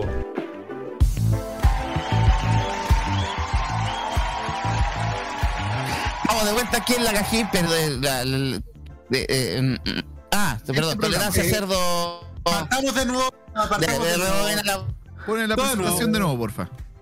Ya, vamos de nuevo. Ya, uno, dos y. Hola, ¿cómo están? Yugo, yugo. a una nueva edición de Tole... Esto es Tolerancia Cerdo, no se han equivocado. Viernes 11 de octubre del 2021, 9 de la noche con 7 minutos. Lunes. Y nos alargamos un poco. Lidia, lunes, esta semana estamos también nos vamos a robar una de la cajita. Producto de don Roberto Camaño anda fuera de Santiago, no va a poder hacer el programa. Pero vamos a hablar también de algunos temas de televisión, principalmente una denuncia bastante grave que se supo el fin de semana, que también es un tema que nos puede atañer a nosotros. ¿Por qué? Les comentamos, esto se supo el día sábado, escándalo en TVN Red Atacama, periodistas fueron repetidores del canal Copiapó con cámaras espías. Ustedes saben que TVN tiene presencia en todo Chile, tiene sedes regionales y en la sede de la ciudad de Copiapó, la que atiende todo lo que es la ex tercera región, detectaron cámaras espías en los camarines de las periodistas. Una de las víctimas presentó una querella contra el ex director de televisión acusado de instalar las cámaras, tras lo cual la PDI encontró al menos 10 videos en su computador personal. Aquí está la, denuncia. Al menos dos periodistas de TVN Red Atacama fueron grabadas mientras se cambiaban de ropa de los vestidores del canal en la comuna de Copiapó con cámaras espías que denuncian que habían sido instaladas por un ex director de televisión. De acuerdo a la información entregada por BioBio, una de las mujeres afectadas presentó una denuncia junto al Servicio Nacional de la Mujer y Equidad de Género, luego de descubrir una de las tres cámaras que fueron encontradas en el lugar para grabarla sin su consentimiento, hablando de unos pendrives con luces. En conversación con el medio citado, la víctima acusó que pese a ser apoyada del canal no recibió contención por parte de sus compañeros, afirmando que han sido meses difíciles pero ya me encuentro mejor. Y también hace un llamado a todas las personas que puedan hacer algo parecido que hagan la denuncia. Respecto al acusado, este fue vinculado al canal tras conocerse la denuncia, tras lo cual se inició una investigación penal en junio de este año que terminó con el sujeto bajo la medida cautelar de prohibición de acercamiento a la víctima mientras dure la investigación. El medio antes citado detalla además que en medio de la diligencia realizada por la PDI se incautó el computador personal del imputado, contando al menos 10 videos de las mujeres en el vestidor e incluso quedando en evidencia cuando este instaló las cámaras. Desde TVN, tanto, emitieron una declaración afirmando que en cuanto conocieron, tuvieron conocimiento de los hechos, de inmediato se activaron los protocolos establecidos, dando cumplimiento al reglamento interno, se prestó todo el apoyo a las afectadas. Asimismo, se separó de inmediato de sus funciones al involucrado y luego puso término a la relación laboral, en cumplimiento de nuestros estándares como empresa. Como canal público repudiamos cualquier situación que vulnere los derechos de las mujeres y estamos conscientes de la gravedad de la situación. Por ello esperamos que la justicia se pronuncie para este- que este hecho no quede impune, sentenciaron.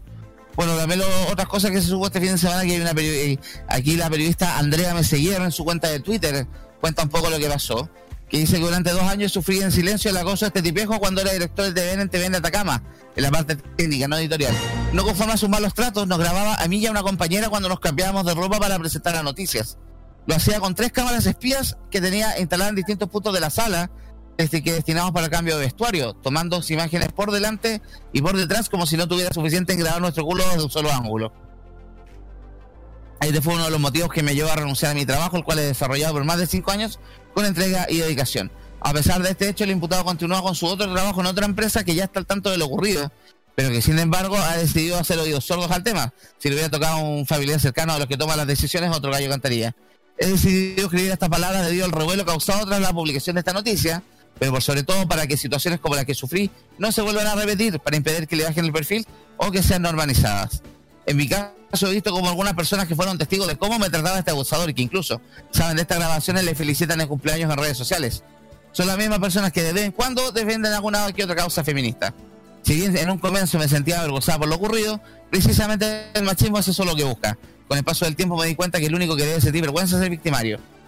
Ha sido veces muy malos para mí, pero ahora me siento agradecida por el gran apoyo que he recibido de parte de mis amigos, familia, colegas de otros medios, colegios de periodistas, Cernamec y gente cercana, también de TVN a nivel central. Junto a ese texto agrego un video en el que circula por las redes que aparece el cazador casado, colocando con esmero algunas de sus cámaras, fecha que corresponde a estar mal configurada, ya que es del 3 de junio de 2021. Animo a todas las mujeres que han vivido este tipo de desviación en su trabajo a que denuncien y alcen la voz. No permitimos normalizar la violencia machista y ahí cerra con el video que le mencionaba recién. Una denuncia bastante grave que se conoció el fin de semana. El director también por eso filtró el nombre. Obviamente, como parte de la investigación, no lo vamos a mencionar acá, pero es algo que pone nuevamente en, entre juicio, en entredicho, el tema, el primero, el, el trato a las mujeres, la privacidad y también esto afectando a un medio de comunicación tan importante como es el canal estatal. Le voy a hacer la palabra a Bombaños, que fue el primero en pedirla. Adelante. De saque el mute, Maños. Gracias, señor Matías Muñoz. Damos Marcianeque. Maño, despierta. Al agua. Pasó la queja. Vamos con el 8. Vamos con el Ya, 8. corramos la lista, Nicolás, adelante. A ver. Por un lado, la denuncia que se conoció es gravísimo. Sobre todo con. Uh, sobre todo considerando eh, lo importante que son los centros regionales de televisión nacional, que es el único canal nacional con centros propios en regiones, por la labor que estos cumplen. Y además considerando que es un abuso completamente de la dirección de la red local. Afortunadamente se tomaron las medidas corre- correctivas del caso. Ya no estamos en tiempo de hacer defensas corporativas. Aunque la medida puede ser considerada tardía por lo que por el tiempo que llevaba, igual es bueno que se haya tomado a tiempo. Sobre todo en tiempos donde ya esto ya no es gracioso. No es gracioso el acoso, no es gracioso poner cámaras, poner cámaras para incomodar, para buscar momentos así. Así que mis felicitaciones y mi solidaridad a las periodistas que también han denunciado a tipos como estos que no merecen tener cabida en los medios de comunicación por sus actitudes nefastas, sexistas y de acoso, y también a TVN por tomar las cartas del asunto de manera correcta, aunque pueda ser tarde. Eso sería. Gracias, Nico. Le cedo la palabra a don Mati Ayala. Adelante. Muchas gracias, pelado. A ver, es complicado. Bueno, siempre parto con esa palabra, pero bueno, no importa. Y mm, esto no se puede tolerar de ninguna forma. Yo, es verdad lo que decía Nicolás, en algún momento y era sentido como bacán hacer estas cosas. Como macho. Choro, como macho. Pero es que de verdad que esto es horrible. No se debe hacer. Y menos que lo haga un director. Por mucho que sea del área técnica, es un director, es alguien que tiene jerarquía en la empresa. Entonces no, no es posible.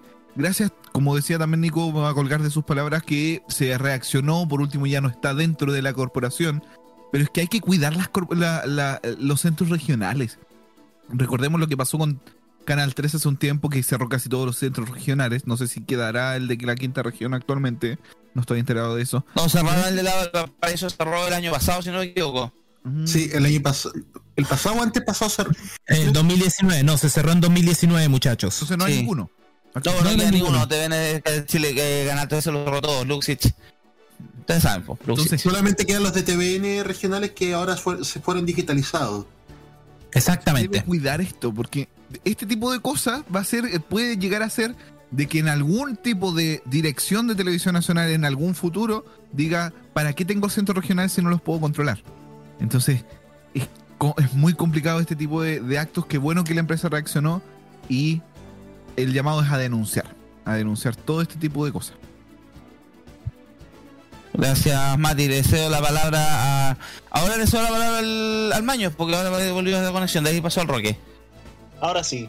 Ya, Maños, adelante. Este- Ahora sí. Este acto que he estado apreciando hace, bueno, estaba apreciando hace pocos minutos, o sea, no apreciando en lo positivo, sino analizando como tal, es un acto desagradable. Es un acto muy desagradable que un jefe, ten- bueno, que un jefe esté haciendo este tipo de abuso contra unas periodistas que solamente están haciendo su trabajo. Este es un acto grave que obviamente espero que sea condenado con toda, bueno, con toda la fuerza jurídica que le pueda recaer al sujeto. Y obviamente, eh, seamos sinceros, esta situación representa seriamente, eh, por así decirlo, eh, la situación compleja a la que están las relaciones laborales. O sea, al final muchas en algunos lugares del trabajo, dependiendo del lugar, muchas mujeres se sienten acosadas por personas que tienen una mentalidad más misógina. Y es muy lamentable que tengamos que seguir viendo este tipo de prácticas en los tiempos actuales. No obstante, lo que valoro es que las periodistas se hicieron las denuncias pertinentes y el canal eh, logró tomar las cartas en el asunto. O sea, por lo que se evitó que ocurrieran cosas todavía más graves. Por lo que... Bueno, ahí está.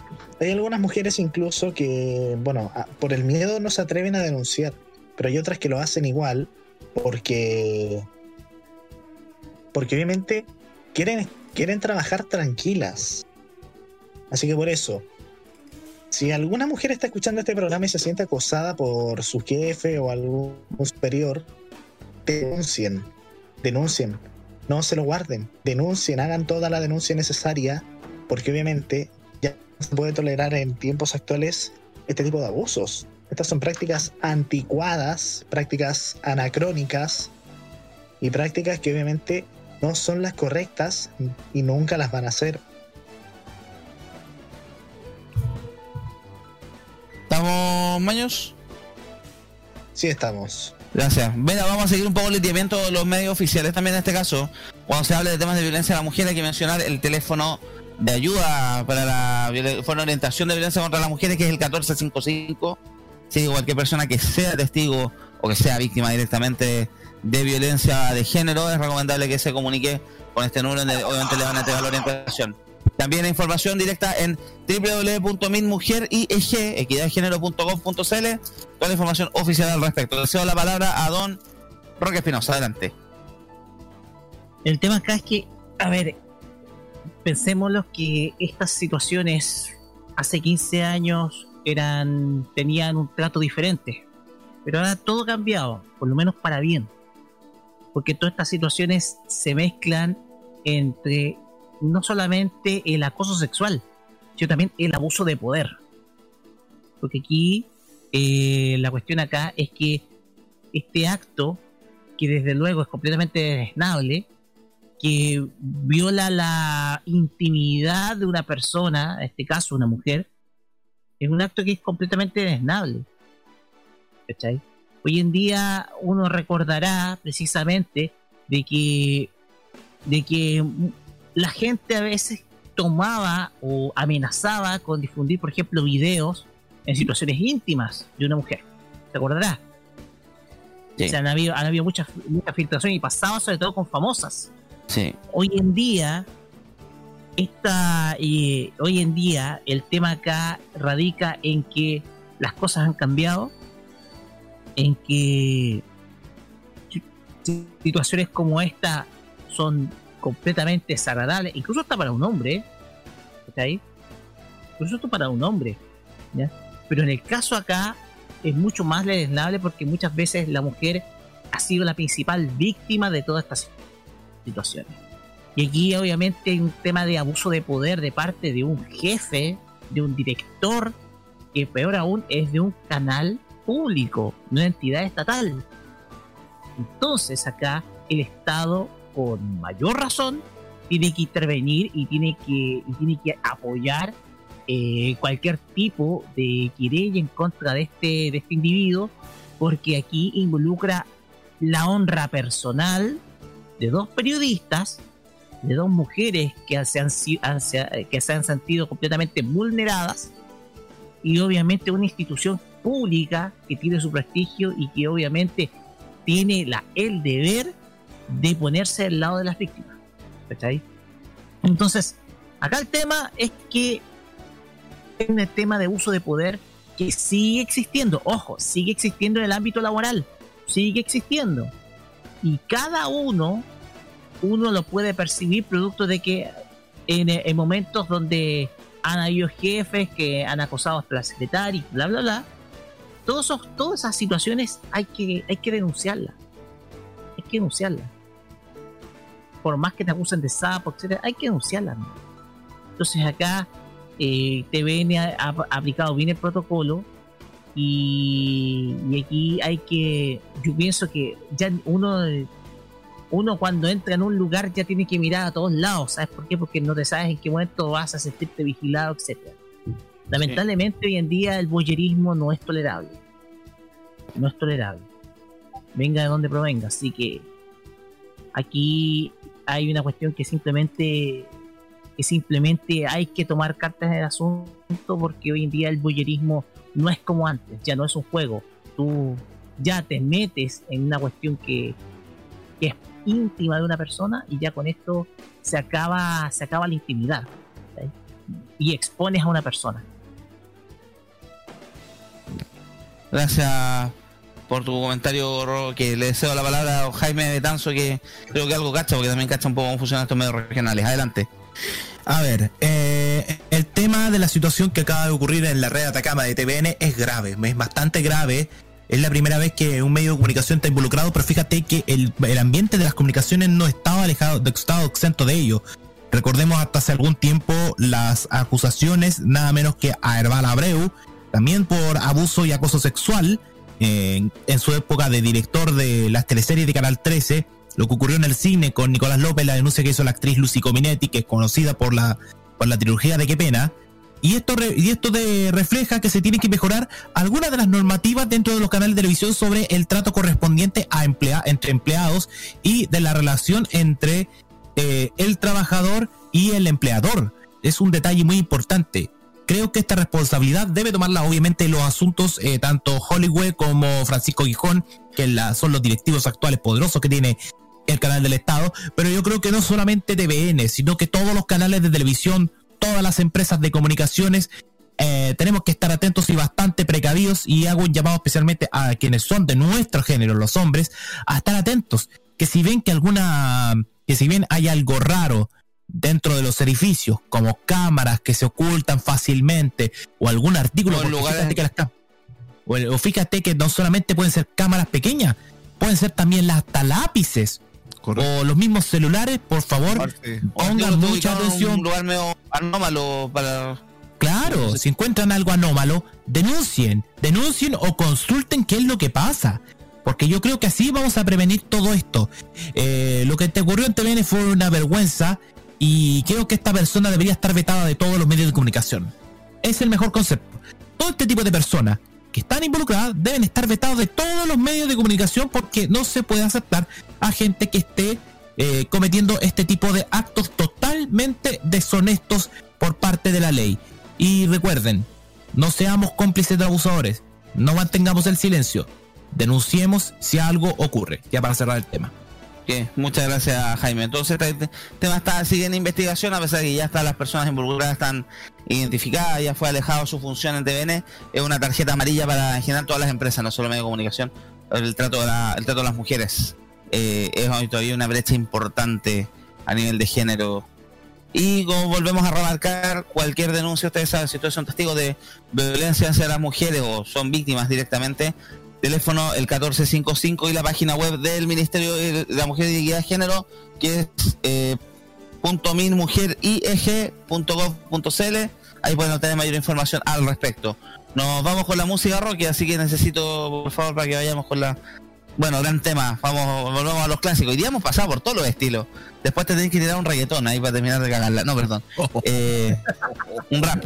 Vamos a escuchar, esto es Chic Le Freak aquí en Tolerancia Cerdo, la cajita, no sé qué cosa, pero es Tolerancia Cerdo modo radio.cl.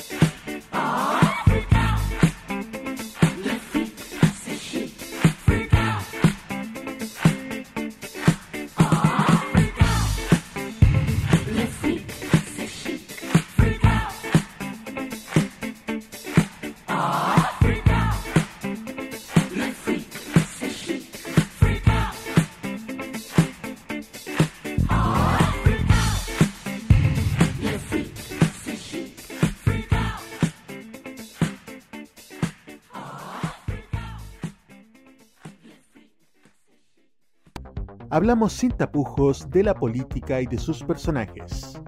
Somos Tolerancia Cerdo en modoradio.cl.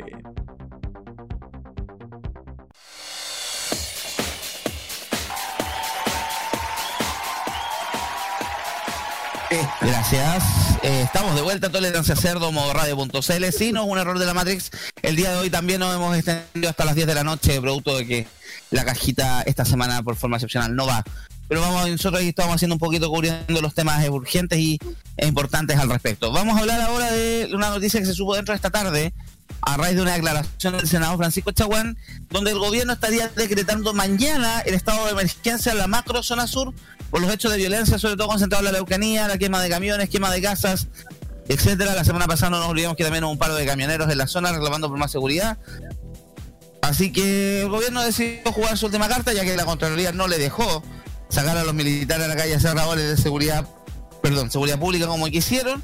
Tuvieron que ocupar el, el, bajo- el comodín del estado de excepción constitucional, un estado que va a durar en principio 15 días, extendible un máximo de 30, que sería aplicable para las provincias de Mayeco, Cautín, en la región de la Araucanía y la provincia de Arauco, la región del Biobío, la denominada macro zona sur. Esto habría sido a raíz de una, bueno, claro, esto- claro, como acá lo estoy leyendo, esto habría sido, lo, habría sido- lo habría filtrado el senador Francisco Chaguán, que era una decisión que venía siendo pedida por varios personeros de la derecha en la zona para poder mantener, para poder controlar la situación que nuevamente estábamos viviendo otros niveles de violencia de todas partes. O incluso hasta un video que corrió un supuesto toma de terreno que pues, se- el olor a Paco, y se llega a sentir- el olor a Paco Rabán, perdón, se llega a sentir hasta acá. Pero bueno. Ah, pero pensé que era a Paco Culiated. Ya, ya, ya. Ya, basta. Así que aquí lo que dice, Chaguán. El gobierno entendió que había que terminar con la impunidad la violencia rural generada en la macrozona sur. Es por eso que se necesita restablecer el orden, se necesita restablecer la paz social. Las comunidades mapuches están cansadas de verse amenazadas por el narcoterrorismo que se esconde detrás de la causa de los pueblos originarios. Además, el senador indicó que presentarán una querella contra la coordinadora de Arauco Mayeco buscando que se persigan todas y cada una de los responsables. El de acuerdo a la normativa vigente en nuestro país, el presidente tiene la facultad de decretar el estado de emergencia en caso de grave alteración del orden público por daño peligro para la seguridad de la nación. La medida tiene una duración máxima de 15 días corrido y prorrogada por 15 días más. Y si quiere prolongarla aún más, tiene que pedirle autorización al Congreso, que todos sabemos que en 10 minutos el gobierno con el Congreso no tiene mucha mucho en esto, así que más de un mes no creo que dure. Eh, chicos, ¿qué opinan al respecto? Nuevamente la Araucanía siendo tema parte de la pauta, yo creo que también va a ser pauta, pa- parte de la pauta hoy en el debate presidencial, sobre todo que es uno de los caballitos de batalla de, los, de ciertos candidatos, sobre todo de la derecha. Eh, ¿Quién que había pedido la palabra primero? Creo que el Roque el primero, sí. Roque, sí, fue Adelante, Roque el primero. y el- Adelante. Es, que es como lo que habíamos comentado, de hecho lo comentamos la semana pasada en donde eh, Contraloría objetó el objetó la, la idea que tenía el gobierno de enviar eh, contingente militar hacia el sur.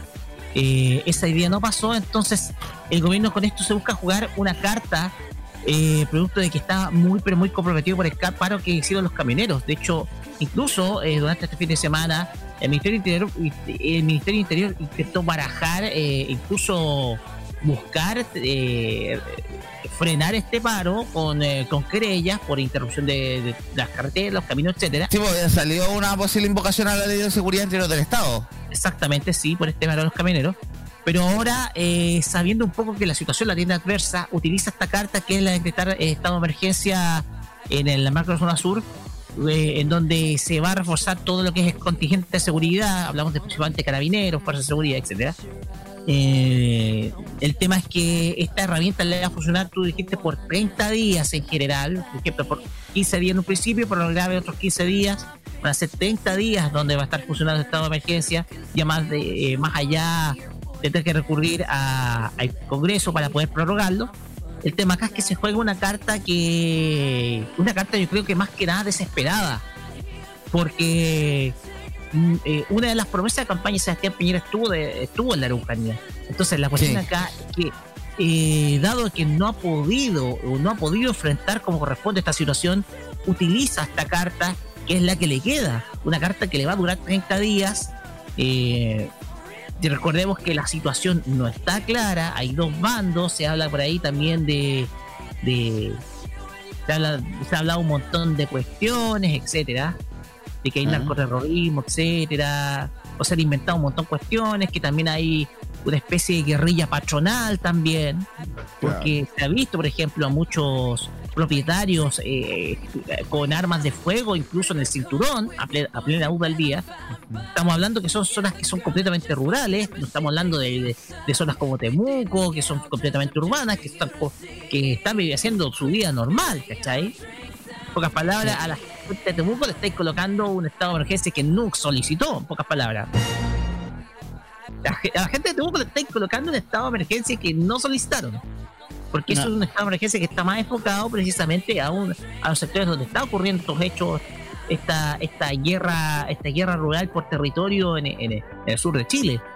Una, un- una carta desesperada, digamos, de parte del gobierno, porque no tenía, ya con el, con el veto que le puso Contraloría a, a, militarizar la zona, es la carta que le quedaba, ¿no? Una carta que le va a durar solamente 30 días.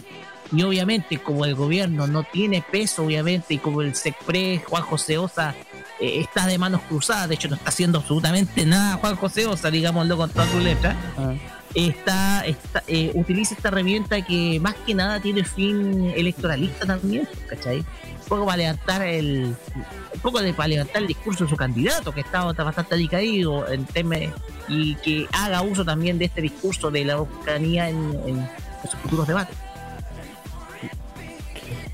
Gracias, Rocky. ¿Alguien más había pedido la palabra por lo que estoy leyendo? Sí, o el... después Nicolás. Adelante. A ver, el tema de la macrozonación es un tema que ya se le fue totalmente de las manos al gobierno. Los hechos de, violencia son ya a diarios y cada vez más y más graves. Pero honestamente el gobierno también ha hecho el ridículo tratando de hacer planes que no funcionan. Y honestamente, militarizando y llenando de pacos no se ha conseguido nada. Al contrario, el problema y la violencia sigue avanzando. Pero vemos que el gobierno, mientras toma acciones más erráticas, ve- vemos que también son demasiado cortoplacistas. Porque ¿qué sacan ahora con declarar estado de emergencia por 30 días si ni siquiera el mismo gobierno puede que le queden menos de 30 días? Ahí la dejo. Uy. ¿Algo más que acotar, Nico? O doy pase siguiente. Pasemos al siguiente. Dejó el micrófono caer, así que. A los raperos. Le cedo la palabra. Esta es la batalla de los gallos. Ya, le cedo la palabra al Mati. Allá, adelante. Muchas gracias. Es co- eh, complementando efectivamente lo que decía Nicolás, no se ha logrado nada militarizando la, la- la zona. Más conflictos ha generado que soluciones. Y yo creo que en realidad estos son los últimos respiros de, de- de lo- del gobierno, de lo que puede hacer. Está tratando de- con uñas, garras y sangre, está tratando de poder hacer algo que los tomen en cuenta, que digan, yo hice algo, pero ya es demasiado tarde, querido gobierno. Bueno, querido de nada. Pero ya es demasiado tarde. Ya no siento de que las acciones que puedan llegar a tomar, tanto esta como otras acciones, surjan efecto. En realidad, no se, eh, este, el, el tema de la Araucanía no se tomó de la manera que debiera haberse tomado desde que partió este gobierno. Y no estamos hablando solo de este, de este inicio de gobierno, sino que también del anterior. El tema de Araucanía ha sido de las de, de- en esto en este gobierno de lo que peor se ha tratado. Entonces, lo único que está va, va a hacer es echarle más benzina. Y recordemos que la última vez que se realizó esto no, no, no, no quedó muy bonito, que digamos, cuando pasó aquí en, en Santiago, ¿se acuerdan? Sí. Eso pelado. Gracias, Mati. Le cedo la palabra al otro Mati. Maños, adelante. Esta situación ya es compleja.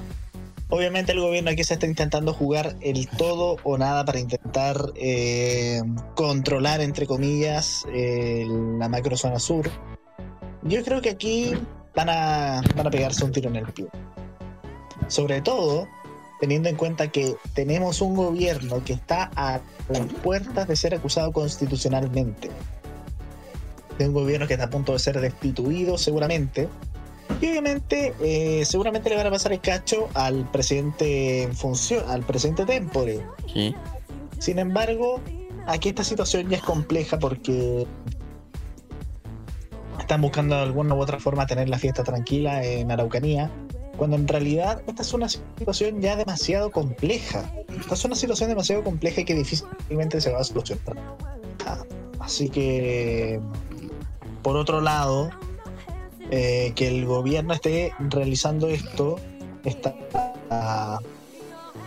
esta, esta noche de Sí. emergencia, yo pienso que va a ser un el- Y no creo que salga todo como ellos desean que salga. Gracias, Maños. Eh, le doy la palabra al Jaime para ir cerrando entonces este tema. Gracias, Teba. A ver, eh, se estará dando cuenta el gobierno de que este puede ser el tiro perfecto en los pies no solamente para ellos, sino también para, para los presidenciables de la derecha. Yo estoy hablando de Casi de Sichel. Porque el tema es muy frágil. Yo me pregunto, ¿a qué están declarando el estado de emergencia? ¿Qué es lo que permitió derivar en todo esto? Porque hasta el momento yo no he escuchado ninguna noticia de lo que esté pasando en la Araucanía. Por más que solamente te lo esté pidiendo una manga de viejos que se dedican a escuchar la radio agricultura, la agricultura todos los días, que son los camioneros. Sí. Y por sobre todas las cosas, ¿qué es lo que está pasando allá en la macrozona? ¿Qué está pasando? No entiendo qué es lo que pasa para decretar esto del estado de emergencia por 15 días. Y además, macrozona sur. ¿Qué zonas serían? Tengo entendido que es el Bio Bio, pero no especifican a los sectores. Ahora por lo que estoy viendo son provincias de, Arau de Mayeco, Cautín de la región de la Araucanía, la provincia de Arauco al sur de la región del Biobío. Y para variar, Chaguán metió nuevamente en esto. Chaguán, preocúpate por esta región, viejo. ¿Por qué te votaron tanta gente en la región? Preocúpate de los temas reales, preocúpate de la reactivación de la economía acá en la región. Preocúpate de que pongan límites en la región porque se están yendo todas como una fase 3. ¿Y a ti qué te importa el sur de Chile, Chaguán? En cuatro años más tienes elección. Veamos cuánto te va a durar el apoyo, compadre. Y nuevamente reitero, al gobierno y a los candidatos, ¿qué sacan ellos en este momento con poner un estado de emergencia en la macrozona? Sabiendo que es un tiro en las patas para ellos, sabiendo que pueden tal vez durar menos en el gobierno si procesa el impeachment, y por último, va a ser un tiro de gracia contra los candidatos presidenciales de la derecha, para cerrar mi punto. Gracias, Jaime. Entonces quedamos en análisis de lo que pasa con este estado de excepción constitucional para la zona de la Araucanía, producto de los graves hechos de violencia que tienen bastantes explicaciones, pero hasta el minuto ninguna solución. Y como siempre, todos los gobiernos han dejado que este problema crezca, crezca, crezca, se hablan entre privados y nadie se pone el cascabel al gato. Eh, nos vamos con una canción entonces para ir cerrando y después volvemos con el bloque de noticias al cierre. Esto es Quique Neira, culpable o no. Este es un cover de quién es? Es de Luis Miguel. de Luis Miguel. Aquí nos vamos entonces a escuchar, vamos a pasar a otra fase y volvemos ahora con el cierre de Tolerancia Cerdo en modo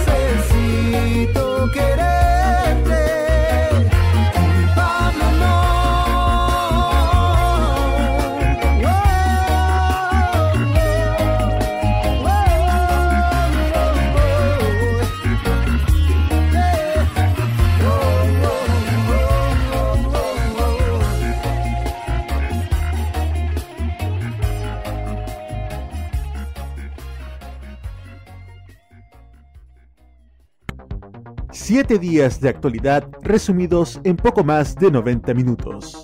Somos Tolerancia Cerdo en modoradio.cl.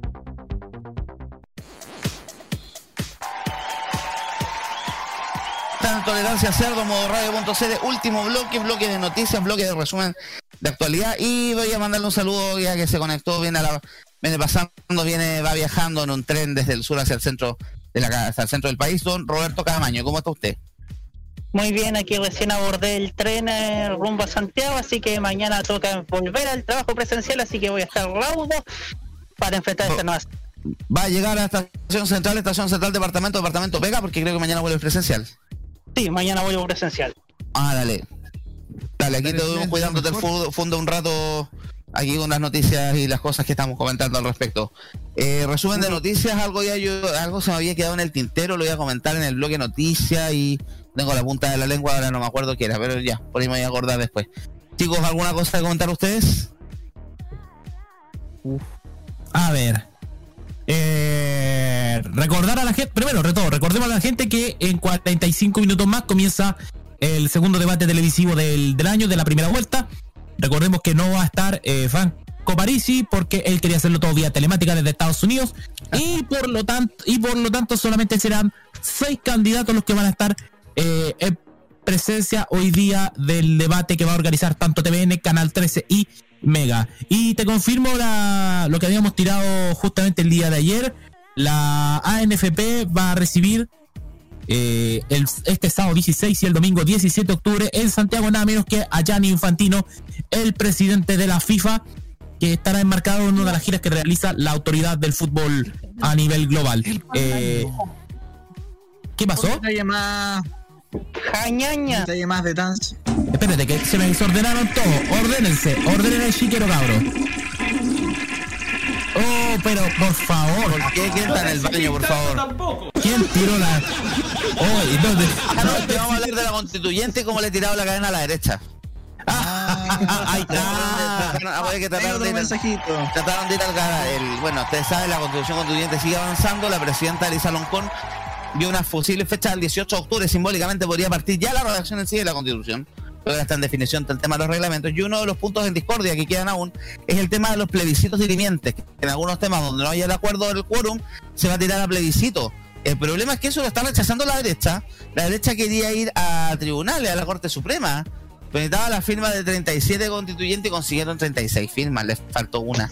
Porque aparte de ellos consiguieron la de Rodrigo Logan, bueno, que es como, lo, Ah. como nada, y ustedes saben, el abogado este que fue cogido independiente, votaron todo guardado a la derecha y está investigado también por temas con eh, temas con habitacionales. Y la constitución constituyente sigue avanzando, ahora empieza la semana entre comillas distrital, donde vamos a tener algunos de los constituyentes recorriendo sus regiones, donde van a mostrar los avances, van a también re- re- reunir la opinión de la gente, porque la idea es que este proceso sea lo más participativo posible. La constituyente que ha sido una demostración de cómo contra todos los contra todos los pronósticos, contra toda la mala onda, contra todos los ataques que han venido desde el gobierno y desde la derecha por tratar de trabar este proceso y ha seguido avanzando igualmente. Claro, tú tienes un grupo ahí enquistado de que lo, lo único fue arrancar la pelota y la, la dupla Kuma que le pusimos anteriormente, Cuyo Marino, eh, que fue a- fueron literalmente a pegarse el show con Zúñiga y otros más y no les ha funcionado mucho, pero el proceso sigue avanzando por el bien del país. Eh, ¿Algo más que comentar, chicos, sobre noticias sobre la semana? Bueno, de rato tenemos debate. Una. A ver. A ver, primero yo. Franco Parisi no conforme con esta, bueno, con esta no participación en su debate, eh, bueno, en el debate de, bueno, en el debate que van a organizar TVN, Canal 13 y Mega. No conforme con eso, se hizo un foro regional presidencial a la misma hora del debate a través de Facebook y que supuestamente cinco medios re- regionales preguntan en vivo sobre salud, educación, pensiones, seguridad y vivienda. Uno de esos medios va a ser la radio de. ¿Cómo se llama este? Omar Garate. La radio de Bombalé, chicos. Eh, PDG, P- súmale PDG Live, po, con, con el chanta de hermano. Pero piensa Oye, que sí. tampoco pelado, tampoco eh, transparentaron qué medios regionales a lo mejor van a ser Por eso, o sea, pues, Tiraron Puro humo, ahora. cabros, puro humo. Sí, puro humo. como el incendio del día de hoy. Y aparte, ¿Qué va a tener? pelado, Sí. tenemos algo importante. Ah. Ah, hay que hacer un anuncio, sí, pero eso va a ser al final, no, Nicolás. pero otra cosa, pues pelado. ¿Qué cosa? Que esta semana también en el Senado comienza también a analizarse y discutir el cuarto retiro. Cuarto Así retiro, es. que algunos votos de la, de la ex de la ex concertación de la oposición dicen que no están comprometidos siempre que haya cambios. El- las dos piedras de tope, el tema de la forma de pago y principalmente, que es lo que el, el cuco que están teniendo muchos, el tema de las rentas vitalicias, porque ustedes saben cuando la renta, el tocar la renta vitalicia implica meterse en la plata de las empresas y eso es bastante más delicado el tratamiento. Hay amenazas incluso desde Estados Unidos con el con ese asunto en particular del cuarto retiro, que ha sido la piedra de tope y por la cual la, la- la voz de alerta de, varias, de varios expertos y no tan expertos y lo que hablamos en el bloque anterior del IPC también de que hay mucho fake news y posverdad y rondan- rondando el tema. ¿Qué más tenemos entonces esta semana, chicos? Como Eh, noticia, bueno, atención. volvieron a subir los casos del coronavirus o Ah, justamente te iba a comentar, justamente te iba a comentar eso, Seba. La barrera de los mil, definitivamente. Así es, eh, durante el fin de semana ya se superó la barrera de 1000. Hoy día el Ministerio de Salud lanzó una nueva cifra. Hay 5.496 casos activos con 996 casos diarios. 906 son por PCR y 90 por antígenos. Por presentación clínica son 629 con síntomas, 249 sin síntomas y 118 ya con desconocidos. Se han reportado 7 últimos fallecimientos, ya superando 37.571 los fallecidos desde que comenzó la pandemia hay 358 personas hospitalizadas en la UCI y 261 conectados a ventilación mecánica invasiva. Se han realizado un total de 22 millones de exámenes, 21 han sido casi 21 millones y medio de PCR y 936 de antígenos. Quedan apenas 336 camas disponibles a nivel país. Esto lo veíamos venir, cabros, desde fiestas patrias. ¿Y sabes qué es lo que yo aprovecho de declarar? Creo que ha sido un pésimo error subir los aforos en los estadios de fútbol. Hoy ya estaba viendo la transmisión del partido de O'Higgins con Wanderers por Tele de Sport y veía que el teniente Rancagua estaban todos los hinchas totalmente apegados y sin mascarilla. No sé cómo vamos a querer que preve- prevenir la pandemia si resulta que también la gente es desordenada y no tiene la cultura para poder cuidarse, la cultura higiénica para eso. Yo no se es- Dale, dale, es- dale. Eso es lo que yo prácticamente yo lamento. Y para ojo, para el clásico porteño del día sábado a las 3 de la tarde en Playa Ancha, también va a ser transmitido por Teletransport, se autorizaron 14 mil personas de aforo. O sea, va a quedar la Z, cabro. Nosotros, bueno, San Carlos Apoquindo la semana pasada yo fui, con Partido Católico con Unión, hubo 8.000 personas, las foras esta vez son cerca de 15.000. Pero el problema, por ejemplo, el Lepe, que donde está la barra están todos achoclonados. Yo estaba Sí, que no estábamos todos. Pero en Lepe, tú cachai, están todos metidos pegados uno al lado del otro.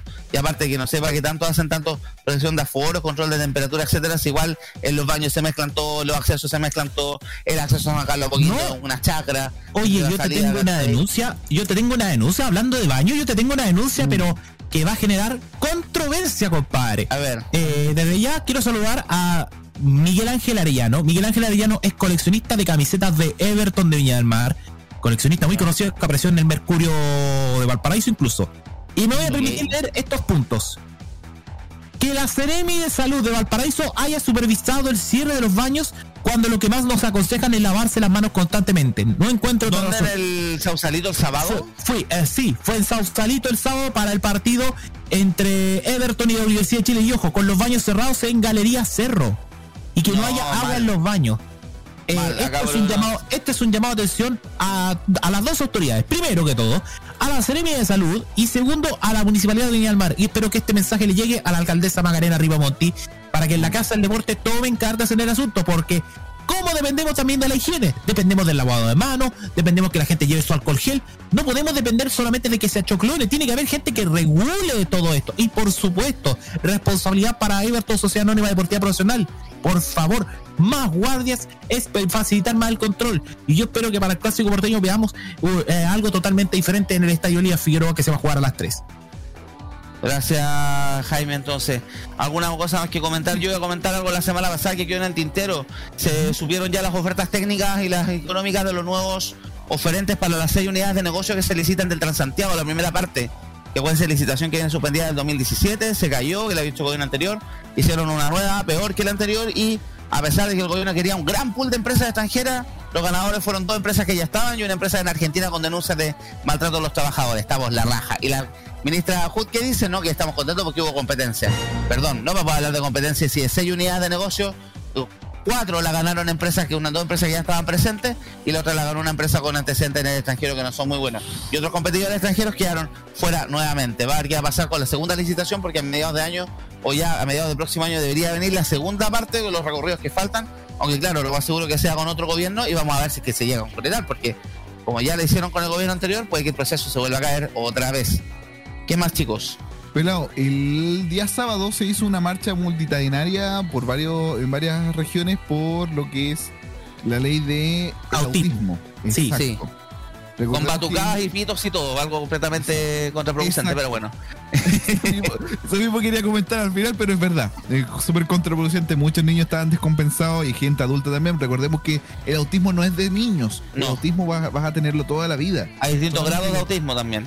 Exacto. Recordemos que esta ley lo que eh, en sí lo que se quiere hacer es que dentro de la ley de 20.422, que es la ley sobre la, la igualdad y la inclusión de personas, y se incluya lo que es también eh, la, eh, la visibilidad, lo que es el diagnóstico temprano y la poder, y poder también tener un tratamiento, porque el tratamiento en sí es caro. Recordemos Sí. que son muchos, muchos las personas, y el- eh, perdón, son muchas las personas, los especialistas que hay que ver cuando tú tienes a una persona en el trastorno autista. Yo, a mí que en este caso yo tengo aquí, exacto, un, mi, mi señora es, TEA, y efectivamente son muchos, muy, es mucho el gasto de dinero, ¿por qué? Porque nada de esto está cubierto. Entonces, No. es algo bien grande. Entonces, ahí para que le presten ojo. Y por favor, no pitos, no bocinas. Niños estaban- Sí, hubo ¿Quién harta fue el de crítica esa de la estúpida idea? Oye, eh, con esto el compadre quedó, con esto el compadre, el organizador de esas marchas quedó del Diego Chalper de las marchas, listo. Sí, listo.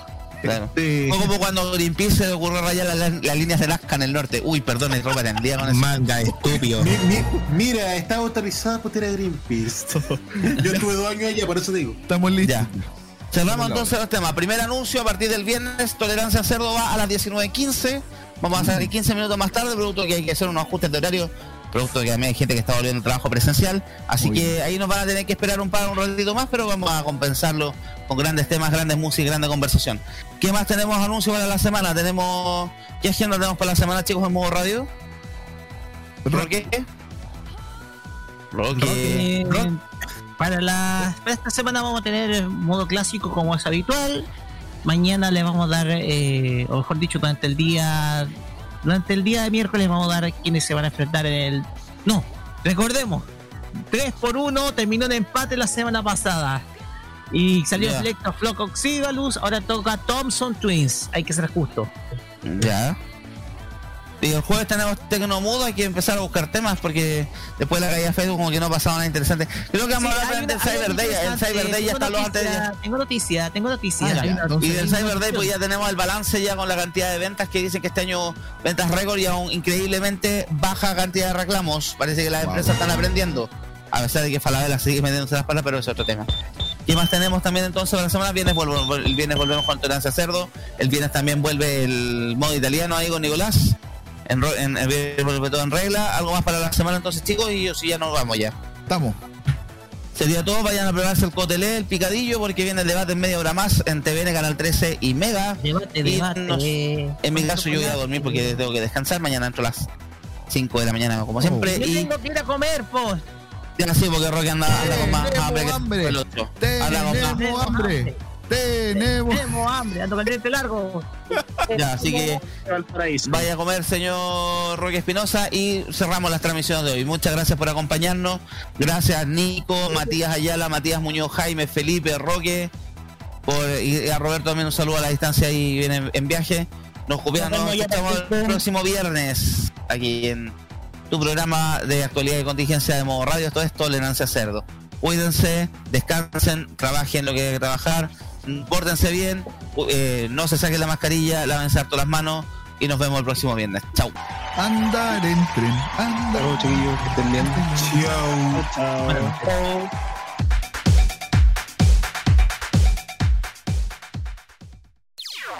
Las opiniones emitidas en este programa son de exclusiva responsabilidad de quienes las emiten y no representan necesariamente el pensamiento de modoradio.cl.